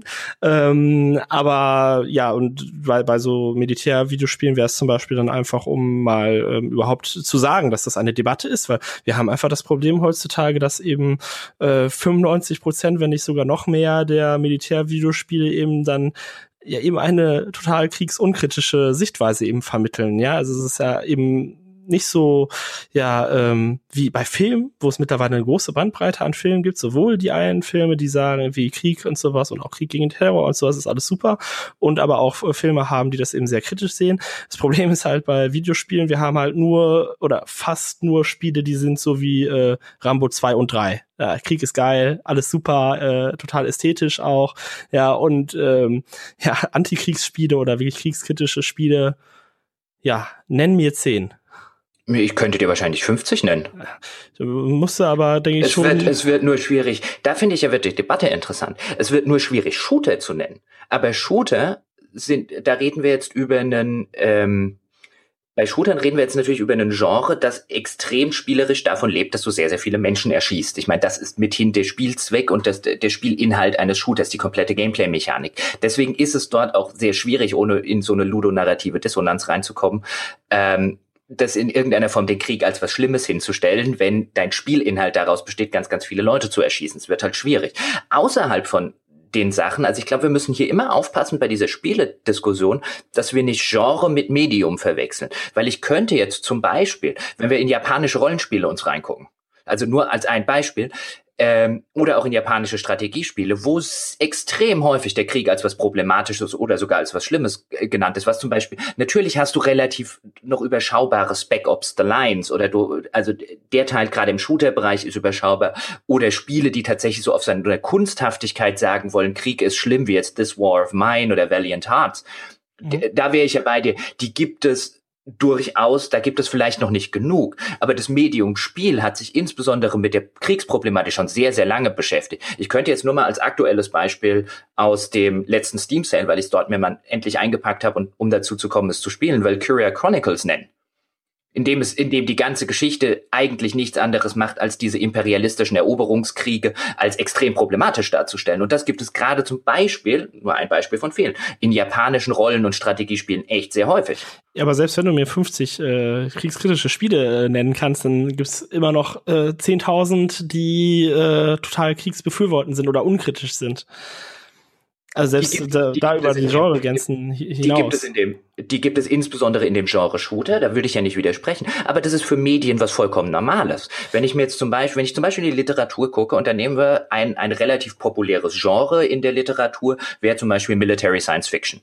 Das gibt es seit einer sehr, sehr langen Zeit. Das ist unter seinen Lesern enorm populär und genauso wie bei Shootern ungefähr seit 50 Jahren umstritten. Also auch damals bei Robert Heinleins ähm, Starship Troopers gab es großen Gegenwind im Hinblick darauf, dass das ja eine extrem pro-militaristische, also jetzt bitte nicht verwechseln, ich sag's nur kurz dazu mit der äh, mit der Verfilmung, die äh, das äh, die die Vorlage auf eine völlig andere Weise dreht. Also die Vorlage ist sehr pro-militaristisch und eben gar nicht so auf diese satirische Ebene, wie das dann, äh, wie das die Verfilmung tut.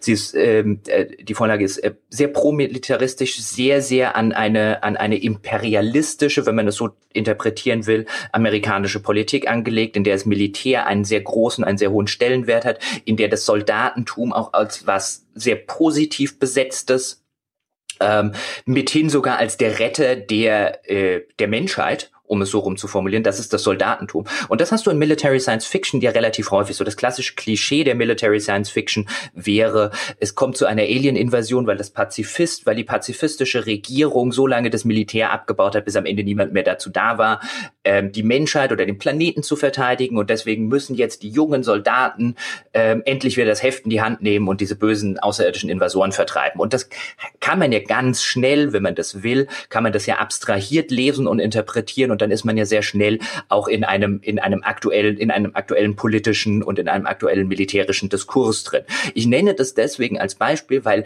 diese Motive, wie wir sie zum Beispiel in der anderen Hinsicht in, in Ego-Shootern oder gerade in äh, Shootern mit einem mit einem äh, realen politischen kriegerischen Hintergrund haben, in der Literatur es schon noch und nöcher gibt. Man könnte auch aus dem Filmbereich genug Subgenre oder Genres nennen, in der auch in dem auch immer noch ähm, sehr sehr häufig solche Produkte ähm, rausge rausgeschossen werden, die genau sowas äh, zum Hintergrund haben, was du jetzt gerade bei Shootern ähm, kritisierst. Man darf nur, finde ich, nicht den Fehler machen und Medium und äh, und Genre verwechseln. Das ist, dass ein Medium, dass sich in einem Medium irgendwann Genres bilden, die genau das, was du hier gerade kritisierst, ähm, aufgreifen und äh, äh, befördern und befeuern, ist vollkommen normal. Das gibt es in jedem anderen Medium auch. Das ist kein Problem des Spielemediums man müsste noch mal gucken, wie es jetzt genau ist, aber ich würde auch sagen, dass es in anderen äh, Genres schon, ähm, also insgesamt gesehen, wenn du die, die also rein quantitativ dann äh, auch alle Genres durchgehst und am Ende hast du im gesamten Medium Videospiele eben eine sehr große Befürwortung oder eine unkritische Haltung von von Krieg und eben dann doch, glaube ich, vergleichsweise, soweit ich es überblicken kann, äh, wenig äh, kriegskritische Spiele. Also wirklich über, würde ich wirklich sagen, auch über Genregrenzen hinaus, dass du natürlich einzelne Genres hast, die mehr zu äh, Kriegsbefürwortung neigen als andere. Das, äh, das ist klar, oder das würde mich jetzt auch nicht wundern, oder das ist so. Äh? Aber ähm, nichtsdestotrotz, glaube ich, hast du da äh, trotzdem eine sehr, gerade im Medium-Videospiele, eine sehr einseitige ähm, Sicht, die eben Krieg generell ja nicht so sag ich mal, schon fast ernst nimmt, ja, sondern das ist halt eben dann so der, der Sinn und Zweck eben als quasi auch ähm, als Wettbewerb. Ja, also es ist natürlich dann so die direkte Konfrontation, so, wer ist besser, du oder ich? Machen wir. Ich weiß, also ich würde jetzt zum Beispiel, wenn du, wenn du einfach nur ein anderes aktuelles, und ich glaube, ich glaub, da könnte man echt viele nennen. Witcher 3 zum Beispiel ist sehr kriegskritisch. Genau übrigens wie die Vorlage, ähm, äh, auch da die Romanvorlage, auf der das basiert. Also das ganze Nilfgaarder Imperium, das ja offensichtlich auf der äh, auf, auf einer deutschen Wehrmacht basiert, ähm, wird da extrem kritisch betrachtet. Auch die Folgen, die zum Beispiel ein Krieg auslöst, äh, auslöst. Du läufst ja dort durch ein vom Krieg zerstörtes, ausgezehrtes Land und siehst die Folgen des Krieges mit aufgeknüpften Leuten, die dann als Deserteure an den, ba an den nächsten Baum gehängt werden und so weiter und so fort. Ich glaube, es gibt gibt wesentlich mehr Spiele, wenn man tatsächlich mal drüber nachdenkt nachdenkt ähm, und, und äh, das Ganze so betrachtet und jetzt nicht nur auf so eine, auf so eine reinen Kriegsshooter-Ebene, die sehr, sehr kritisch mit dem Thema äh, Krieg umgehen. Ja, aber ich meine, da, da siehst du zumindest ja auch eine äh, Entwicklung, die äh, Spiele gerade, finde ich, in den letzten Jahren stark nehmen, dass sie eben da durchaus auch ähm, eben kritischer werden, sowas, ja. Also ich würde auch sagen, dass es äh, früher schlimmer war, sozusagen. Also dass eben Spiele heute ähm, auch immer, sag ich mal, bessere Stories haben und, und jetzt kommt äh, die super Phrase, Spiele werden ja auch erwachsen, ja. und äh, da hast du natürlich auch gerade für die Zielgruppe, die du äh, ansprechen möchtest, die eben auch immer älter wird, ähm, dann eben auch Themen parat, die eben dann auch mal vielleicht nicht ganz so platt sind, weil Krieg ist natürlich auch immer eine sehr äh, platte Sache, zumindest äh, so wie in den meisten Fällen in Videospielen dargestellt wird. Ähm, und das wird ja auch mal besser. Also ich muss jetzt sagen, konkret sagen, dass ich äh, Witcher nicht gespielt habe, weil das überhaupt nicht so mein ist. Ähm, aber ähm, ja klar, da, da kommen auch immer natürlich wieder neue Perlen hoch. Und äh, ich sehe auch vermehrt, dass es äh, eben diese Perlen gibt halt, oder sag ich mal Perlen, äh, eben Spiele, die äh, Militär eben mal nicht so einseitig positiv darstellen ich würde halt nochmal drauf zurückkommen, auf das, was ich vorher vielleicht schon ein bisschen angedeutet habe, nämlich, dass es wir wirklich extrem auf den kulturellen Hintergrund ankommt und man den bei der ganzen Debatte, ich will jetzt nicht sagen, dass du das machst, aber ich würde sagen, dass der vielfach, also dass vielfach dann Spiele über einen Kamm geschert werden und bei der Debatte der kulturelle Hintergrund so ein bisschen ausgeblendet wird. Es kommt ja nicht von ungefähr, dass Back Ops the Line ein deutsches Spiel ist und von, Deu von einem deutschen Studio gemacht wird. Es kommt übrigens auch nicht von ungefähr, dass man im Spiel eines polnischen Entwicklers, im Falle von Witcher 3, dieses ausgezehrte Kriegsland ähm, bereist. Und äh, sich genau die Folgen angucken kann, die eben passieren in dem in dem Land, in dem man dann ja, in dem man in diesem No Man's Land, wo man dann in Wählen heißt das, glaube ich, in Witcher 3 unterwegs ist. Das ist so ein bisschen das Schlachtfeld für die Heere, ähm, also ein bisschen das, was eben Polen im Zweiten Weltkrieg war. Also von von der einen Seite ähm, das Nazireich, von der anderen Seite die die äh, Sowjetunion. Die haben sich dann irgendwann in der Mitte getroffen, haben das untereinander aufgeteilt und ähm, äh, wer drunter zu leiden gehabt hat, war halt die polnische Bevölkerung und dass das jetzt in einem polnischen Spiel abstrahiert auf ein Fantasy-Szenario so stattfindet, auch das kommt ja nicht von ungefähr. Und wenn wir dann wieder in die, in die Vereinigten Staaten gucken, die ja dann, wo dann Spiele wie, wie die Battlefields herkommen oder die Medal of Honors, die wir jetzt thematisiert haben, oder vielleicht auch Splinter Cell, das teilweise in der Hinsicht ganz interessante äh, Vorstellungen von Militarismus und, äh, und so weiter hat, ähm, dann kommt ja auch das nicht von ungefähr, weil gerade dieser War on Terror, wenn wir uns jetzt den 11. September vergegenwärtigen, was vielleicht ein bisschen zu kurz kommt in der ganzen Rezeption von den Medien, die daraus entsteht, ist das nationale Trauma, das das ausgelöst hat. Also man kann ja mit einiger Berechtigung argumentieren, dass so Spiele wie ein, äh, wie eben die gerade genannten, zum Beispiel, wenn wir jetzt am Beispiel Medal of Honor bleiben würden, eine Bewältigungsstrategie nicht nur von Entwicklern, sondern auch von den Spielern in den USA, die das dann letztlich tatsächlich spielen, eine Bewältigungsstrategie für eine kollektive aktive posttraumatische Stresssyndrom ist. Ja, klar, also wie schon, äh, schon auch gesagt, äh, so dass auch Metal Gear aus Japan kommt und sowas, äh, das äh, wundert mich jetzt auch nicht. Ähm, hängt wahrscheinlich natürlich auch immer ein bisschen damit zusammen, ähm, klar, wo die Entwickler dann herkommen, welchen Markt sie auch ansprechen wollen. Ich meine, das hast ja eh natürlich, äh, das natürlich, was immer dahinter steht, ist natürlich dann, dass es erstmal natürlich Videospielfirmen sind, die ähm, auch Gewinn machen wollen. Ja, also finanziell Profitmaximierung, finanziellen Gewinn machen wollen.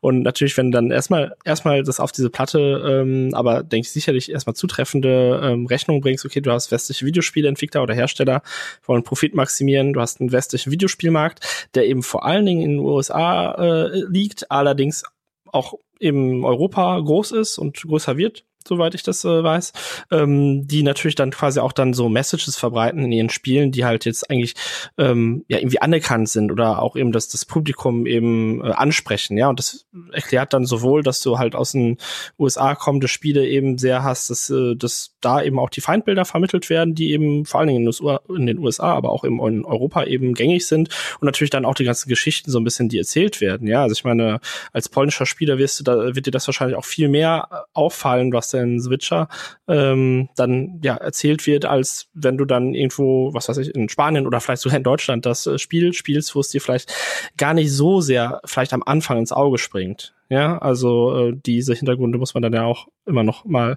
ähm, sehen, ob die Spieler sowas halt überhaupt erkennen. Ja, also ich äh, spiele Medal of Honor Warfighter und mir ist das äh, so over the top, dass ich sofort erkenne, oh Gott, das ist ja äh, platte Propaganda. Aber dass das alle erkennen oder oder zumindest so sehen auch, ähm, das glaube ich nicht unbedingt. So. Da, da würde ich, da ich ja zustimmen. Also ich glaube auch nicht, dass das unbedingt jeder immer erkennt. Natürlich, je, je mehr over the top es ist, desto ähm, desto offensichtlicher wird's. Aber es gab ja auch, weil, nur weil ich es vorher genannt habe, bei der Verfilmung von Starship Troopers durchaus einige, die gemeint haben, das sei faschistoid und nicht so ganz verstanden haben, dass es das Gegenteil von faschistoid ist, nämlich eine Satire auf faschistische Regime. Ähm, ja, das ist dann wirklich natürlich echt immer äh, auch eine total interessante Sache, ähm, sowas zu deuten, ja. Also ähm, ich glaube, es war Call of Duty Black Ops 2, ähm, was meiner Meinung nach ja sehr äh, kritisch äh, gegenüber der Entwicklung von Drohnen oder autonomen Drohnen war. Ähm, trotzdem wurde dieses Spiel zum Beispiel ähm, von einer Firma unterstützt oder irgendwie zumindest in Abspann gedankt, die äh, solche äh, Drohnen in der Realität, also diese Predator-Drohnen und sowas bauen wo ich auch sage, also wo dann man natürlich schon überlegen muss, okay, warum haben die dieses Spiel äh, dann unterstützt, wo es zumindest aus meiner Sicht eben sehr kritisch gegenüber Drohnen ist, ja, also haben die es vielleicht dann anders gesehen, irgendwie, ja, also weil wie das Spiel natürlich dann äh, die Story im Endeffekt dann äh, rezipiert wird oder was davon auch mitgenommen wird, das ähm, liegt natürlich dann immer an den Spielenden und das kann natürlich äh, sehr, sehr unterschiedlich ausfallen, wobei es natürlich dann schon wahrscheinlich so ist, wenn ich erstmal ein Spiel habe, das eben sehr äh, unkritisch gegenüber Krieg ist, das oder dann eben so einen, sag ich mal, gerechten Krieg dann darstellen und das halt quasi legitimieren irgendwie, dass da irgendein Krieg äh, dann geführt wurde, dass das wahrscheinlich natürlich eher bei dem Großteil hängen bleibt. Äh, ganz kurz zum, äh, ähm, warum, warum haben die da mitgemacht, obwohl das doch äh, kritisch war bei dieser Drohnengeschichte. Ich weiß es jetzt natürlich selbst auch nicht, aber äh, auch das kommt ja nicht ganz selten vor, dass jemand äh, äh, Dinge nicht so ganz richtig versteht, auch selbst äh, in diesem Umfeld. Ich erinnere ja nur zum Beispiel daran, dass äh, Ronald Reagan seine seine Präsidentschafts äh, sein Wahlkampfteam in der Präsidentschaftskampagne ja zum Beispiel berühmtermaßen mal eine Zeit lang Born in the USA von Springsteen benutzt hat mhm. Oh, bis ihn, also im, im Sinne von wie toll das US-Militär doch ist, äh, bis ihn irgendwann mal jemand gesteckt hat, ich glaube, es war sogar Springsteen selber oder so geht die Urban Legend zumindest, äh, man solle sich doch mal den Text anhören. Ja, ja, genau. Also da, da hast du natürlich, ähm, ja, so, solche Fälle kommen ja öfters vor, ja. Also es gibt ja auch in The Army Now äh, diesen Song, äh, der mittlerweile ähm, allerdings auch sogar selber vom, vom Militär eingesetzt wird, wo man auch am Anfang denkt, so, äh, ob das jetzt so ein, nicht sogar ein armeekritischer Song ist, sowas, ne? Aber da ist es sogar so, dass die äh, Künstler, ich weiß jetzt gar nicht, wer, wie die Gruppe heißt, ähm, das sogar äh, ja mit dem Militär zusammen machen und den einsetzen. Also ja, solche Fälle gibt's immer wieder. Ähm, dann aber nochmal auf die ähm, auf die eigentliche Diskussion zurückzukommen, weil das auch das finde ich halt immer noch echt einen spannenden Punkt, nämlich dass du dass du immer noch so diese diese diese Forderung hast, dass das doch also dass das doch fairer oder ähm, fairer dargestellt werden soll oder äh, dass das halt zu sehr in diese Propaganda-Richtung geht. Und auch da würde ich jederzeit wieder argumentieren, es ist was völlig, also was da bei den Medal of Honors und Co. passiert, ist was vollkommen Normales und was, was meiner Einschätzung nach im Rahmen dieser Diskussion ähm, auch gar keines Eingreifens von irgendeiner Ebene, sei das eine staatliche, sei das irgendeine Jugendschutzbehörde und so weiter bedarf, weil das gab es schon schon immer. Und Spiele als Teil von, als Teil der, der, der Medien, ähm, werden auch immer das widerspiegeln, was es da was halt in dem, in dem kulturellen Umfeld, in dem kulturellen Kontext passiert. Nach dem Zweiten Weltkrieg zum Beispiel, was hattest du? Du hattest in, in, den, in den USA relativ viele Filme mit einer sehr großen Heldenverklärung und mit einem äh, sehr, sehr viele klassische Heldenepen im Sinne von einem, wir haben halt gerade einen Weltkrieg gewonnen ähm, und fühlen uns auch wie die, und waren das ja auch tatsächlich, fühlen uns auch wie die Befreier der westlichen Welt. Und das spiegelten nicht nur Filme, sondern halt in dem Fall zum Beispiel auch Romane ähm, eine ganze Weile wieder. Was hattest du in Deutschland zum gleichen Zeitpunkt Heimatfilme? Du hattest halt, wir müssen, die heile Welt existierte gerade die letzten zwölf Kriegsjahre nicht. Und äh, jetzt sitzen wir hier in unserem zerbombten Land und müssen das irgendwie langsam und sehr mühsam wieder auf, äh, äh, bauen und überall liegen noch die Trümmer rum. Also hast du irgendwelche Heimatfilme gehabt, die irgendwo in den Alpen spielen und die eine heile Welt suggeriert haben, die nicht existierte. Wobei da natürlich auch noch diese ganze Schuld mit äh, der Judenverfolgung und mit dem Holocaust sicherlich auch eine Rolle spielt in dieser völlig romantisch verklärten heilen Weltgeschichte. Das, das gab's also schon immer. Jetzt neu ist ja lediglich, dass Spiele als Medium dazugekommen sind, die die diese Dinge, die in der Gesellschaft schon vorhanden und verankert sind, lediglich widerspiegeln. Und da würde ich jetzt gerade bei dem War on Terror zum Beispiel, wird mir, und bei den Spielen, die sich darauf beziehen, wird mir so ein bisschen zu wenig ähm, darauf, ich verstehe ja, wenn es einerseits heißt, ähm, die befördern und befeuern eine fragwürdige Ideologie und einen fragwürdigen Militarismus. Andererseits dienen sie aber, wie ich es vorher gesagt habe, oder wer, würde ich zumindest argumentieren, für eine ganze Nation, in dem Fall ist es halt einfach eine sehr große Nation, als tatsächliche Bewältigungsstrategie nach dem 11. September, der, und das wird in, in Europa auch aus Grund unserem, unseres kulturellen und historischen Hintergrundes wahrscheinlich immer so ein bisschen heruntergespielt, weil, ach, weil man häufig halt hört, ach komm, bei denen, da sind irgendwie 5000 Leute in irgendwelchen zusammenstürzenden Türmen gewesen. Hier in Europa kamen damals sonst wie viele Millionen Menschen um, die sollen sich mal nicht so anstellen. Aber aus der amerikanischen Perspektive ist das halt ein nationales Trauma, das bewältigt werden muss. Und da dienen Spiele wie zum Beispiel Medal of Honor Warfighter, nicht nur zur Befeuerung von irgendeiner Propaganda, das kann man ja durchaus argumentieren, aber sie dienen nicht zuletzt als Bewältigungsstrategie für den Spieler, der zu Hause sitzt und die Al-Qaida-Terroristen erschießen kann. Aber das ist Weil ja es, auch ja. sehr entschuldigend und das hört sich ja auch so an, als ob das äh, eine, eine straighte äh, Linie sein müsste. Ja, also ich meine, ähm, das so eine so eine Bewältigung, also so man es irgendwie bewältigen muss, ja, oder also so jetzt der Normalbürger und und gerade natürlich heutzutage, ich meine, 2001 ist jetzt auch schon länger her und gerade natürlich die Leute, die Videospiele spielen, die haben da jetzt nicht wahrscheinlich so viel mit zu tun äh, mit den damaligen mit den schrecklichen Terroranschlägen, aber auch da musst du natürlich auch fragen, wenn du sagst, okay, wir müssen das natürlich irgendwie thematisieren.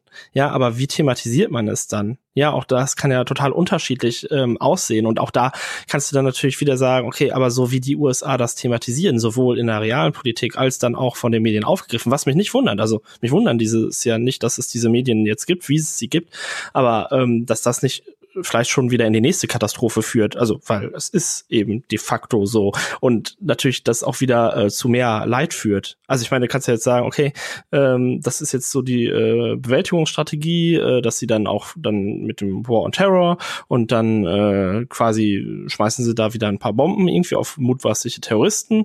Ähm, okay, dann kommt jetzt wieder die nationale Bewältigungsstrategie von äh, Pakistan, die äh, sauer sind, dass sie die ganze Zeit äh, von Drohnen bombardiert werden und äh, äh, machen sie wieder irgendwelche äh, oder machen irgendwelche Spiele dann gegen die USA oder sowas und dann schiebt man sich immer so hin und her den Ball und das Ganze wird eben dann begleitet von der äh, Propaganda quasi in Form vom Medium Videospiel und natürlich auch von, von anderen Medien.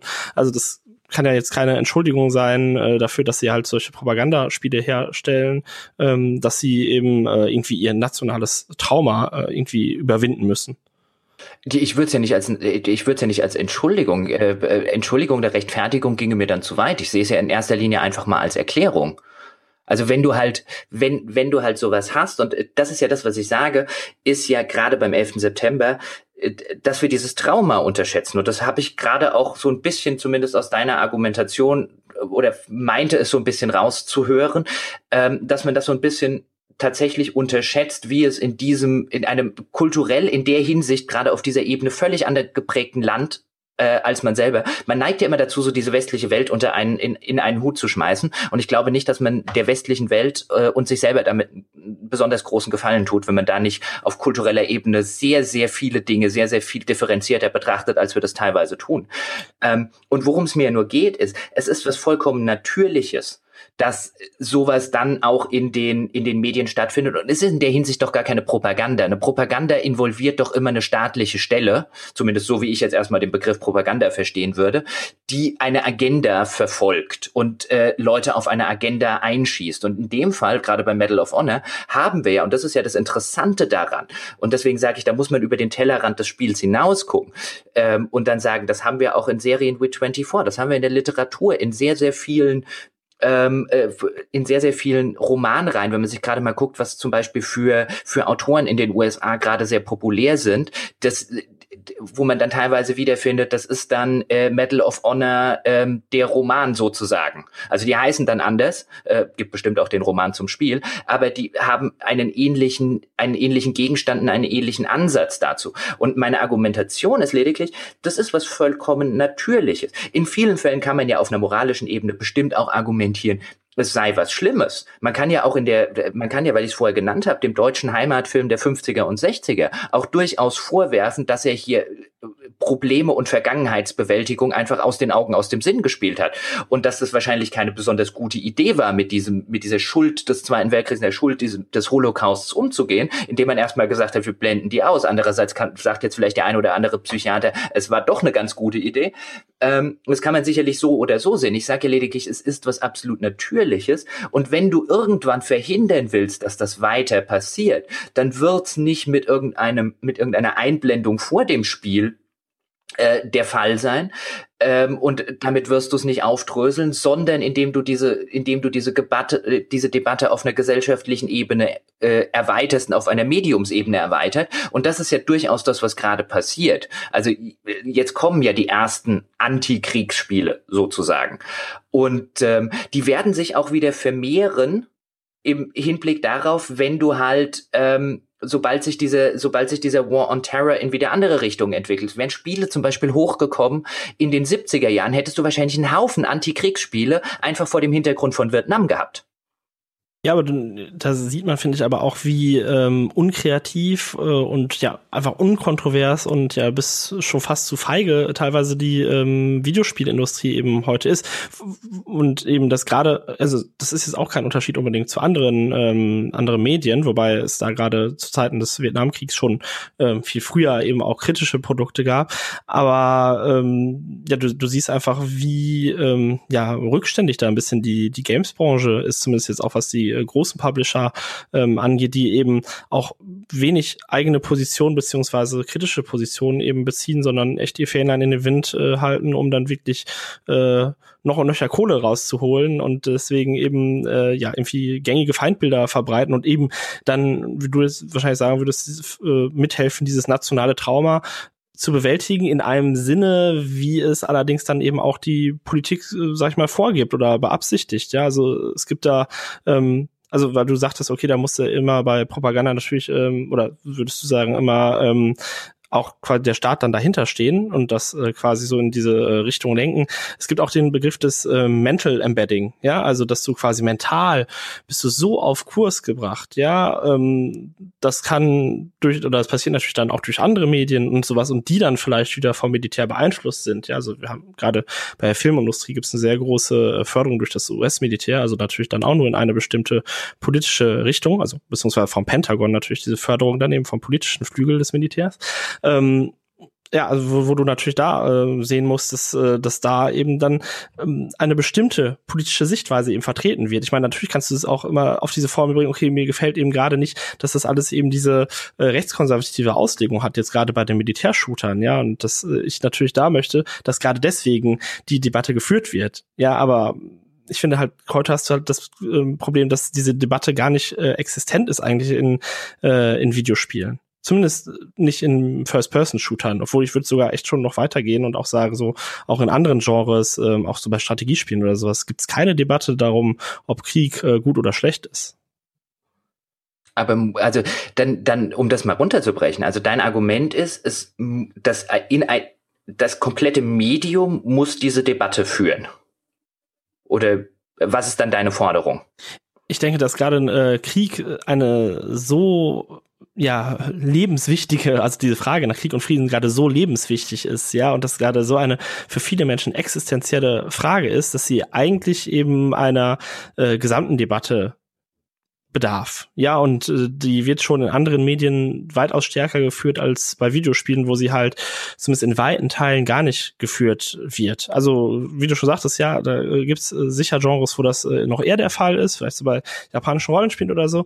Ähm, aber eben auch gerade bei den, sag ich mal, großen oder hierzulande und in Europa und in den USA großen Genres wird diese Debatte eigentlich gar nicht geführt. Und eben auch nicht mal, die Leute sind sich auch nicht, nicht mal bewusst, dass es da eine Debatte geben könnte. Ja, das ist ja sicher schon so als das Grundproblem. Weil das, dieser eine Flügel ähm, ist eben so dominant und äh, buttert quasi so alles unter, ähm, dass das ja, dass man gar nicht, oder dass viele Leute auch gar nicht auf die, den Gedanken kommen, dass es da vielleicht noch andere Sichtweisen geben könnte. Ist natürlich jetzt böse, wenn ich das unterstelle, aber ähm, so meine Erfahrung. Aber ist da nicht vielleicht der einfach nur der Blickwinkel ein zu enger und wenn man einen Schritt zurückgeht und sowas wie die die diese Kriegsspiele und diese Kriegsshooter wie die Medal of Honors, die Battlefields und wie sie nicht alle heißen, als Debattenbeitrag sieht? Also man kann man kann ja auch einfach argumentieren, weißt du, ähm, du sagst jetzt, es gibt diese Debatte nicht und ich würde sagen, von, von einer anderen Position, natürlich gibt es die Debatten. Das Medal of Honor ist doch ein Debattenbeitrag. Wenn es, wenn die andere Seite keinen Debattenbeitrag auf der Ebene hinbekommt, dann ist es ja kein Problem von Medal of Honor, sondern von der anderen Seite. Nee, es ist auch eine Frage, ob diese Debatte dann auch irgendwie angestoßen wird, ja. Und jetzt kann ich auch sagen, auch, auch äh, den Games Podcast auf ein Bier gibt's nicht äh, umsonst, weil ihr sagt, okay, wir wollen äh, auch zum Beispiel einen besseren Games-Journalismus machen. Ja, ich meine, weil du hast heute natürlich auch Games-Journalismus, der dann nur sagt, hey, sind äh, 20 neue Waffen im neuen Medal of Honor Teil irgendwie und diese oder jene Maps oder sowas. Aber auch da siehst du ja, dass diese Debatte einfach nicht äh, geführt wird, weil nicht inhaltlich dann über diese Spiele geredet wird, sondern nur ähm, quasi das wiedergegeben wird, was jetzt neu im Spiel ist, aber du steigst quasi gar nicht in das Spiel richtig ein und da siehst du ja schon, dass es diese Debatte einfach nicht gibt. Also wenn wir jetzt einen anderen äh, Games-Journalismus äh, hätten, ähm, klar, in den USA ist das, das schon interessanterweise fortgeschritten, ähm, aber dann, dann sehen die Artikel anders aus und dann würdest du auch eher in diese Debatte kommen und er würde mal auch angeregt, andere Spiele zum Beispiel zu programmieren dem stimme ich grundsätzlich durchaus zu, aber ich würde halt sagen, es liegt ja an der anderen Seite, das dann auch tatsächlich zu tun. Also wenn wir jetzt über Spielejournalismus kurz als, äh, äh, als Analogie reden, dann lag es jetzt in dem Fall ja an André und mir zum Beispiel, die seit längerer Zeit der Meinung sind, äh, dass man eigentlich einen, an, eine andere Form des Journalismus bevorzugen würde, ähm, ihn dann auch tatsächlich zu machen es ist halt zu einfach, sich hinzusetzen und zu sagen, ähm, das muss existieren. Nicht, dass ich dir jetzt diesen konkreten Vorwurf machen will, sondern ich sage lediglich, ähm, natürlich kann man einen Status quo konstatieren und man muss ihn auch konstatieren dürfen und man muss sagen dürfen, da läuft was schief, ohne dass man in der persönlichen Ebene dann gleich dazu verantwortlich ist, es besser zu machen. Das ist ja so ein bisschen wie ich immer finde, dämliches Argument, wenn es dann gerne mal heißt, ähm, ja, wieso kannst du denn ein Spiel kritisieren? Mach's doch erstmal besser zum Beispiel. Das, äh, also das eine muss selbstverständlich unabhängig vom anderen möglich sein und unabhängig davon, ob ich das jetzt besser machen könnte. Aber gerade in dieser Hinsicht ähm, wenn wir dann über diese, wie du es gerade gesagt hast, über diese Debattenbeiträge, über diese Debattenbeiträge reden, dann gibt es ja eine, eine, zum Beispiel eine europäische Welt, um es jetzt mal so rum zu sagen, die ja einen sehr, sehr anderen Eindruck und eine sehr, sehr andere Überzeugung von Krieg und insbesondere von dem War on Terror haben, als es jetzt zum Beispiel die Vereinigten Staaten haben. Das sah man ja zum Beispiel daran, wie unpopulär Tony Blair zum Beispiel war, weil er an der Seite von George W. Bush bei diesen ganzen Einsätzen, insbesondere im Irakkrieg gestanden hat. Und auch wenn man sich in Europa unterhält, insbesondere mit einer jüngeren Generation unterhält, dann sind die da zum Teil so USA-kritisch, dass es dann schon manchmal latent in den Anti-Amerikanismus reinrutscht. Aber das ist ja in erster Linie auch mal ähm, äh, an teilweise durchaus verständlich. Nur ich sage, hier hättest du ja ein kulturelles Umfeld, in dem du ein Gegengewicht dazu schaffen könntest. Nur dann muss man das halt auch machen. Aber das findet ja sehr, sehr wenig statt. Jetzt können wir natürlich überlegen, warum, weil in, weil die Spieleindustrie in Europa längst nicht so gefestigt und längst nicht so populär und längst nicht so groß ist wie in den USA. Ja, ja, ja. Aber das haben wir in der Filmindustrie auch. Also hier wären, sind hier nicht, also würde ich dann sagen, weniger die USA gefordert, das endlich zu unterlassen oder irgendwelche Warnhinweise einzublenden, ist nicht mehr gefordert, der Rest der Welt einen, einen Gegenentwurf in Spielform zu machen das Medium in der Hinsicht zu bereichern. Ja, natürlich, aber deswegen hast du ja auch ähm, oft auch die Kritik an der ganzen äh, Videospielbranche, dass sie quasi nicht innovativer sind und immer mehr Leute fordern das eigentlich. Und äh, das sind ja dann quasi, ist ja die Forderung nach eben einer Debatte oder nach eben mal anderen Beiträgen, aber die, äh, sag ich mal, großen Publisher sind da eben sehr schwerfällig, sich äh, zu bewegen. Aber ich meine, es passiert natürlich schon was. Ja, ähm, aber auch da nochmal, also wir wollen jetzt ja nicht groß über, äh, oder ich will auch nicht groß über Games-Journalismus reden, aber du siehst ja einfach, dass diese Debatte äh, gar nicht erkannt wird, die stattfindet oder also stattfinden sollte. eben, sie findet ja eben nicht statt. Ne, also da, das du kannst ja auch sagen, hey, äh, du hast hier äh, mit dem äh, quasi deutschen Hintergrund eine deutsche Gamespresse auch, ähm, die erkennt nicht, dass äh, irgendwie Medal of Honor Warfighter ähm, dann vielleicht mal richtig heftig kritisiert werden muss für die Inhalte, die da drin verbreitet werden. Also ich habe zumindest da äh, keine äh, großen, in der großen äh, Videospielpresse äh, kritischen Beiträge gesehen damals. Aber es ist doch nur ein Spiel. ja, verlasse bitte den Raum und den Podcast.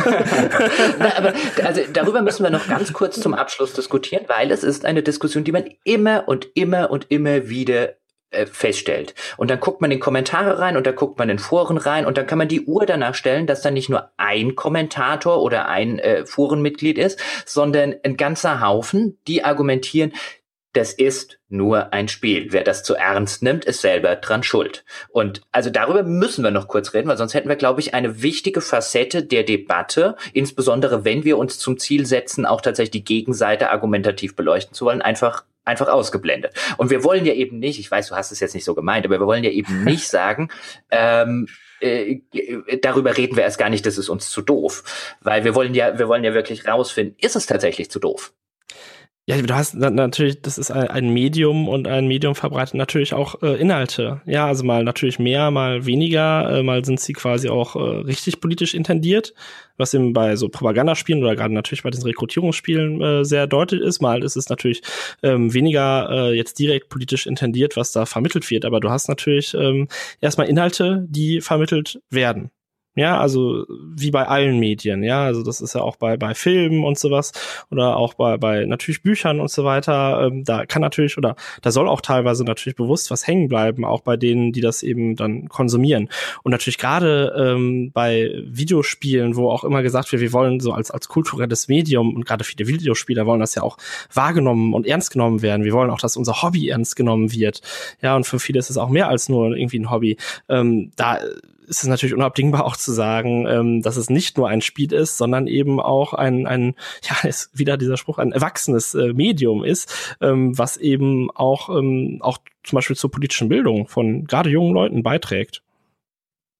Ja, aber die, also zwei Punkte. Erstens, die Debatte um die Kunsthaftigkeit des Mediums Spiel ist, ist ja keine, die man an jedem einzelnen Spiel aufziehen müsste. Also um ein Beispiel aus, aus einem anderen Bereich zu bringen. Die Tatsache, dass ich John Clancy nicht für hohe Liter hochgeistige Literatur halte, ähm, bedeutet noch lange nicht, dass ich das Medium äh, Roman nicht für ein kunsthaftes Medium halten würde. Also es muss ja auch in diesem Medium möglich sein zu sagen, ich mache wie jetzt zum Beispiel im, im Medium Roman, damit will ich auch übrigens gar keinen Autor jetzt abwerten.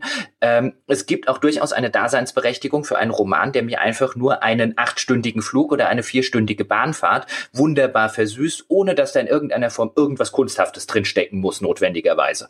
Dafür gibt es eine Daseinsberechtigung. Deswegen würde ich argumentieren, es ist ja ein bisschen unfair jetzt, wenn man zum Beispiel bei ähm, Medal of Honor sagen würde, es ist doch nur ein Spiel. Das soll halt einfach ein bisschen Spaß machen, man kann sich entspannen, man ballert ein paar böse Terroristen um und that's it. Zu argumentieren, dass man dann automatisch gleich was gegen die ganze Kunsthaftigkeit des Mediums äh, argumentieren würde, nur weil man einmal an diesem einen konkreten Beispiel ähm, das ist doch nur ein Spiel-Argument bringt.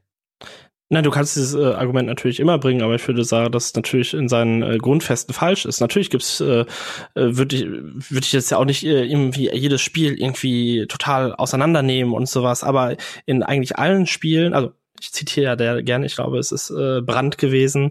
Äh, Politik ist nicht alles, aber Politik ist in allem. Ja, und irgendwelche Hintergründe hat schon immer alles. Das heißt jetzt nicht, dass ich jetzt da jedes äh, Spiel, auch dass ich Spiele irgendwie da auf die äh, Goldwaage lege und sowas, ja. Und man soll auch nur spielen können, ja. Also genießt es zu spielen. Und also auch ich spiele gerne Battlefield, ja. Äh, Battle of Honor Warfighter, das war einfach ein schlechtes Spiel. aber ähm, auch das hat einigermaßen ging's sowas, ja. Also, aber ich äh, spiele auch Shooter, auch wenn ich sie inhaltlich ähm, dann in einigen Punkten schon harsch kritisiere oder äh, sozusagen ablehne und sage, okay, das ist echt ein Übel, was da vermittelt vermittelt wird. Ja, also das eine heißt ja zum Beispiel auch nicht das andere. Ja, also ich kann ja wirklich sowohl äh, so, so ein Spiel genießen als auch es äh, kritisieren. Das war jetzt so mal äh, so ein Zitat frei nach An Anita Sarkeesian, ähm, die das mal gesagt hat. Also sowas ist ja durchaus möglich. Ne? Also da müssen sich auch die Leute gar nicht angegriffen fühlen, wenn man sagt, äh, das ist jetzt irgendwie eben mehr als nur ein Spiel. Aber äh, das, das wäre jetzt mein zweiter und vielleicht abschließender Punkt. Ist es denn tatsächlich mehr als nur ein Spiel? Also gerade häng, hängt man gerade mit sowas wie mit sowas Banalem wie einem Medal of Honor Warfighter zum Beispiel, hängt man da nicht? Ich meine, du natürlich argumentierst du jetzt gleich dagegen und das ist ja auch völlig okay, weil das war ja teilweise ähm, äh, greifst du das dann ja auch in deinem in deinem Buch zu dem Thema auf. Aber hängt man da? Aber deswegen stelle ich die Frage trotzdem: Hängt man da nicht einfach was zu hoch, indem man so ein banales Spielchen nimmt, das sich einem, einem aktuellen gesellschaftliche Entwicklung, wie eben diesem War on Terror und diesem ähm, in den USA entstandenen Feindbild des Al-Qaida oder des arabischen oder islamistischen Terroristen äh, bedient, hängt man da nicht Dinge zu hoch, auch wenn wir jetzt zum Beispiel 24 nehmen, ähm, weil ich das Beispiel vorher schon genannt habe, hängt man da nicht sehr banale Unterhaltungsprodukte, die auch letztlich nur der Unterhaltung dienen sollten, an einen äh, hebt man die da auf ein Maß hoch, das sie eigentlich gar nicht verdienen und mit dem man ihnen Dinge unterstellt, die sie auch gar nicht tun. Nämlich, in, ob sie tatsächlich in irgendeiner Form dazu geneigt sind, eine Propaganda unters Volk zu jubeln. Ist Medal of Honor Warfighter nicht einfach zu dumm, um eine Propaganda unters Volk zu jubeln? Äh, ich glaube, das schaffen sie schon ganz gut, ob es jetzt teilweise ähm, gewollt ist oder eben nicht. Ja, also gerade dieses, äh, ich lasse mich eben berieseln, ja, und, und gerade dieses, äh, ich, ich erkenne es eben gar nicht, dass da eben eigentlich politische Aussagen ähm, intendiert sind. Ja, das führt ja auch oft dazu, dass ich es halt umso mehr quasi verinnerliche. Ja, also es gibt auch den Begriff der informellen politischen Bildung. Ja, ich meine, wir haben, ähm, ich habe 24 nicht gesehen, aber ich glaube, da geht's ja auch so ein bisschen auch um diesen ganzen äh, islamischen äh, Terrorismus und sowas. Und wir werden ja so, sag ich mal, zugeballert damit, dass äh, irgendwelche arabisch aussehenden Menschen mit dunklem Bart und sowas ja potenzielle Terroristen sind. Ja, da, da bleibt natürlich natürlich dann was hängen. Das äh, heißt jetzt nicht so, dass das jetzt bei allen so ist, ja. Dann wären wir ja alle irgendwie total ausländerfeindlich. Aber natürlich, wenn mir dauernd gesagt wird, ne, ähm, hier so islamische Leute irgendwie, ja, es könnten Terroristen sein oder sowas, da kann natürlich ähm, was hängen bleiben bei einigen Menschen, ja, durchaus bei vielen Menschen. Und deswegen, ähm, ob das jetzt teilweise von den Entwicklern eben bewusst gemacht wird oder unbewusst gemacht wird, aber sie verbreiten damit eben was. Und dann ist es eben nicht nur ein Spiel, sondern es ist eben ein Medium. Und Medien sind eben auch dazu da oder haben eben einen Hintergrund und ähm, können eben die Konsumentinnen und Konsumenten eben prägen. Ja, und das, das wird eben mal, ich meine, du hattest schon äh, äh, von den Nazis Jut Süß quasi so richtige Propagandafilme, das ist jetzt auch nichts Neues. Ähm, und du hast dann aber auch mal irgendwelche Sachen, die eben ihre Messages eher vielleicht ein bisschen hinter Berg halten, wo du es dann gar nicht so siehst.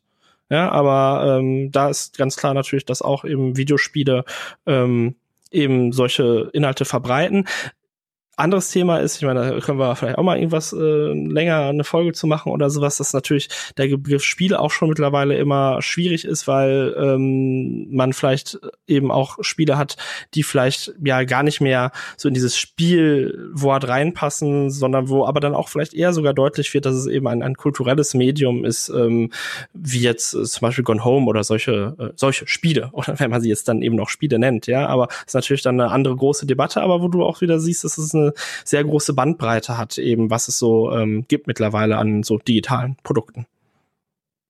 Michi, bevor wir in die Diskussion allerdings dann einsteigen, ähm, das wäre tatsächlich eine sehr schöne für ein äh, für eine nächste Folge. Ähm, da würde ich jetzt aber sagen, das war's erstmal mit der Prototyp äh, Episode von äh, des Teufels Advokat. Ähm, ganz kurz noch, weil ich es gerade äh, das ein oder andere Mal angesprochen habe, sagst du mal noch ganz kurz, wie das Buch heißt, das du zu diesem Thema, also zu diesem Militarismus-Thema veröffentlicht hast, damit es, ich würde es dann auch in die Beschreibung dazu nehmen, aber falls es jemanden interessiert und falls sich jemand darüber schlau machen will, damit er auch weiß, wo er das findet. Äh, das virtuelle Schlachtfeld heißt das äh, Buch und ja, geht dann eben um Videospiele, äh, Militär und die Rüstungsindustrie. Also sowohl dann quasi inhaltlich schaue ich mir mal ganz viele ähm, aktuelle Spiele an, was denn da eigentlich für Aussagen vermittelt werden und welche ähm, Hintergründe es dann da äh, genau gibt und wo quasi auch dann diese Feindbilder herkommen. Äh, und dann so in so zweiten Teil geht es eben dann auch darum, welche Spiele denn wie vom Militär oder der Rüstungsindustrie irgendwie unterstützt wurde und wie diese Unterstützungsleistung dann äh, genau aussehen, welche welche Motive und so weiter dann ja dahinter stehen. Genau. Und wo findet man das, wenn einen das interessiert? In der Bücherei äh, kann man natürlich überall bestellen. So, ähm, allerdings äh, würde ich auch empfehlen, also ich verdiene an dem Buch eh nix. Von daher ist mir das relativ, darf ich das sagen bei meinem Verlag, äh, egal, ob das jemand kauft oder nicht. äh, aber ich habe ja natürlich auch äh, auf meinem YouTube-Kanal zwar jetzt schon länger keine Videos leider mehr gemacht, weil ich äh, einfach äh, zeitlich nicht hinterherkomme jetzt mit einem anderen Job. Ähm, aber äh, da findet man natürlich auch schon Videos zu diesem ganzen Themenbereich der Kooperation zwischen eben Rüstungsindustrie, Militär und der Videospielbranche und so weiter. Aber da kann man sich dann auch vielleicht auf etwas angenehmere Weise äh, ähm, und kürzer informieren, ähm, als jetzt irgendwie lange mein Buch zu lesen. Wunderbar. Dann sage ich an dieser Stelle schon mal vielen Dank, Michi. Ähm, wer sich ähm, ebenfalls auf eine sehr äh, wunderbare Weise austauschen will, zum Beispiel über diese Folge und über diesen Prototypen von des Teufels Advokat, der kann das wie gewohnt natürlich bei uns im Forum machen. Die nächste Folge oder die erste Folge der ersten Staffel erscheint dann im September. Das genaue Erscheinungsdatum äh, steht im Moment zumindest noch nicht fest. Ähm, und äh, bis dahin würde ich tatsächlich jeden, der sich das jetzt angehört hat und äh, der darüber mitdiskutieren will, bitten, ins Forum zu kommen, uns ein bisschen Feedback zu geben. Was hat euch gut gefallen an dem Format? Was hat euch vielleicht weniger gut gefallen? Was könnten wir für die erste Episode noch verbessern? Was würdet ihr euch für Themen wünschen? Das sind alles Dinge, ähm, forum.gamespodcast.de, äh, wo ihr das diskutieren könnt und wo wir euch auch sehr dankbar über das Feedback wären. Und äh, damit sage ich an dieser Stelle dann schon mal vielen Dank fürs Zuhören und bis im September. Tschüss.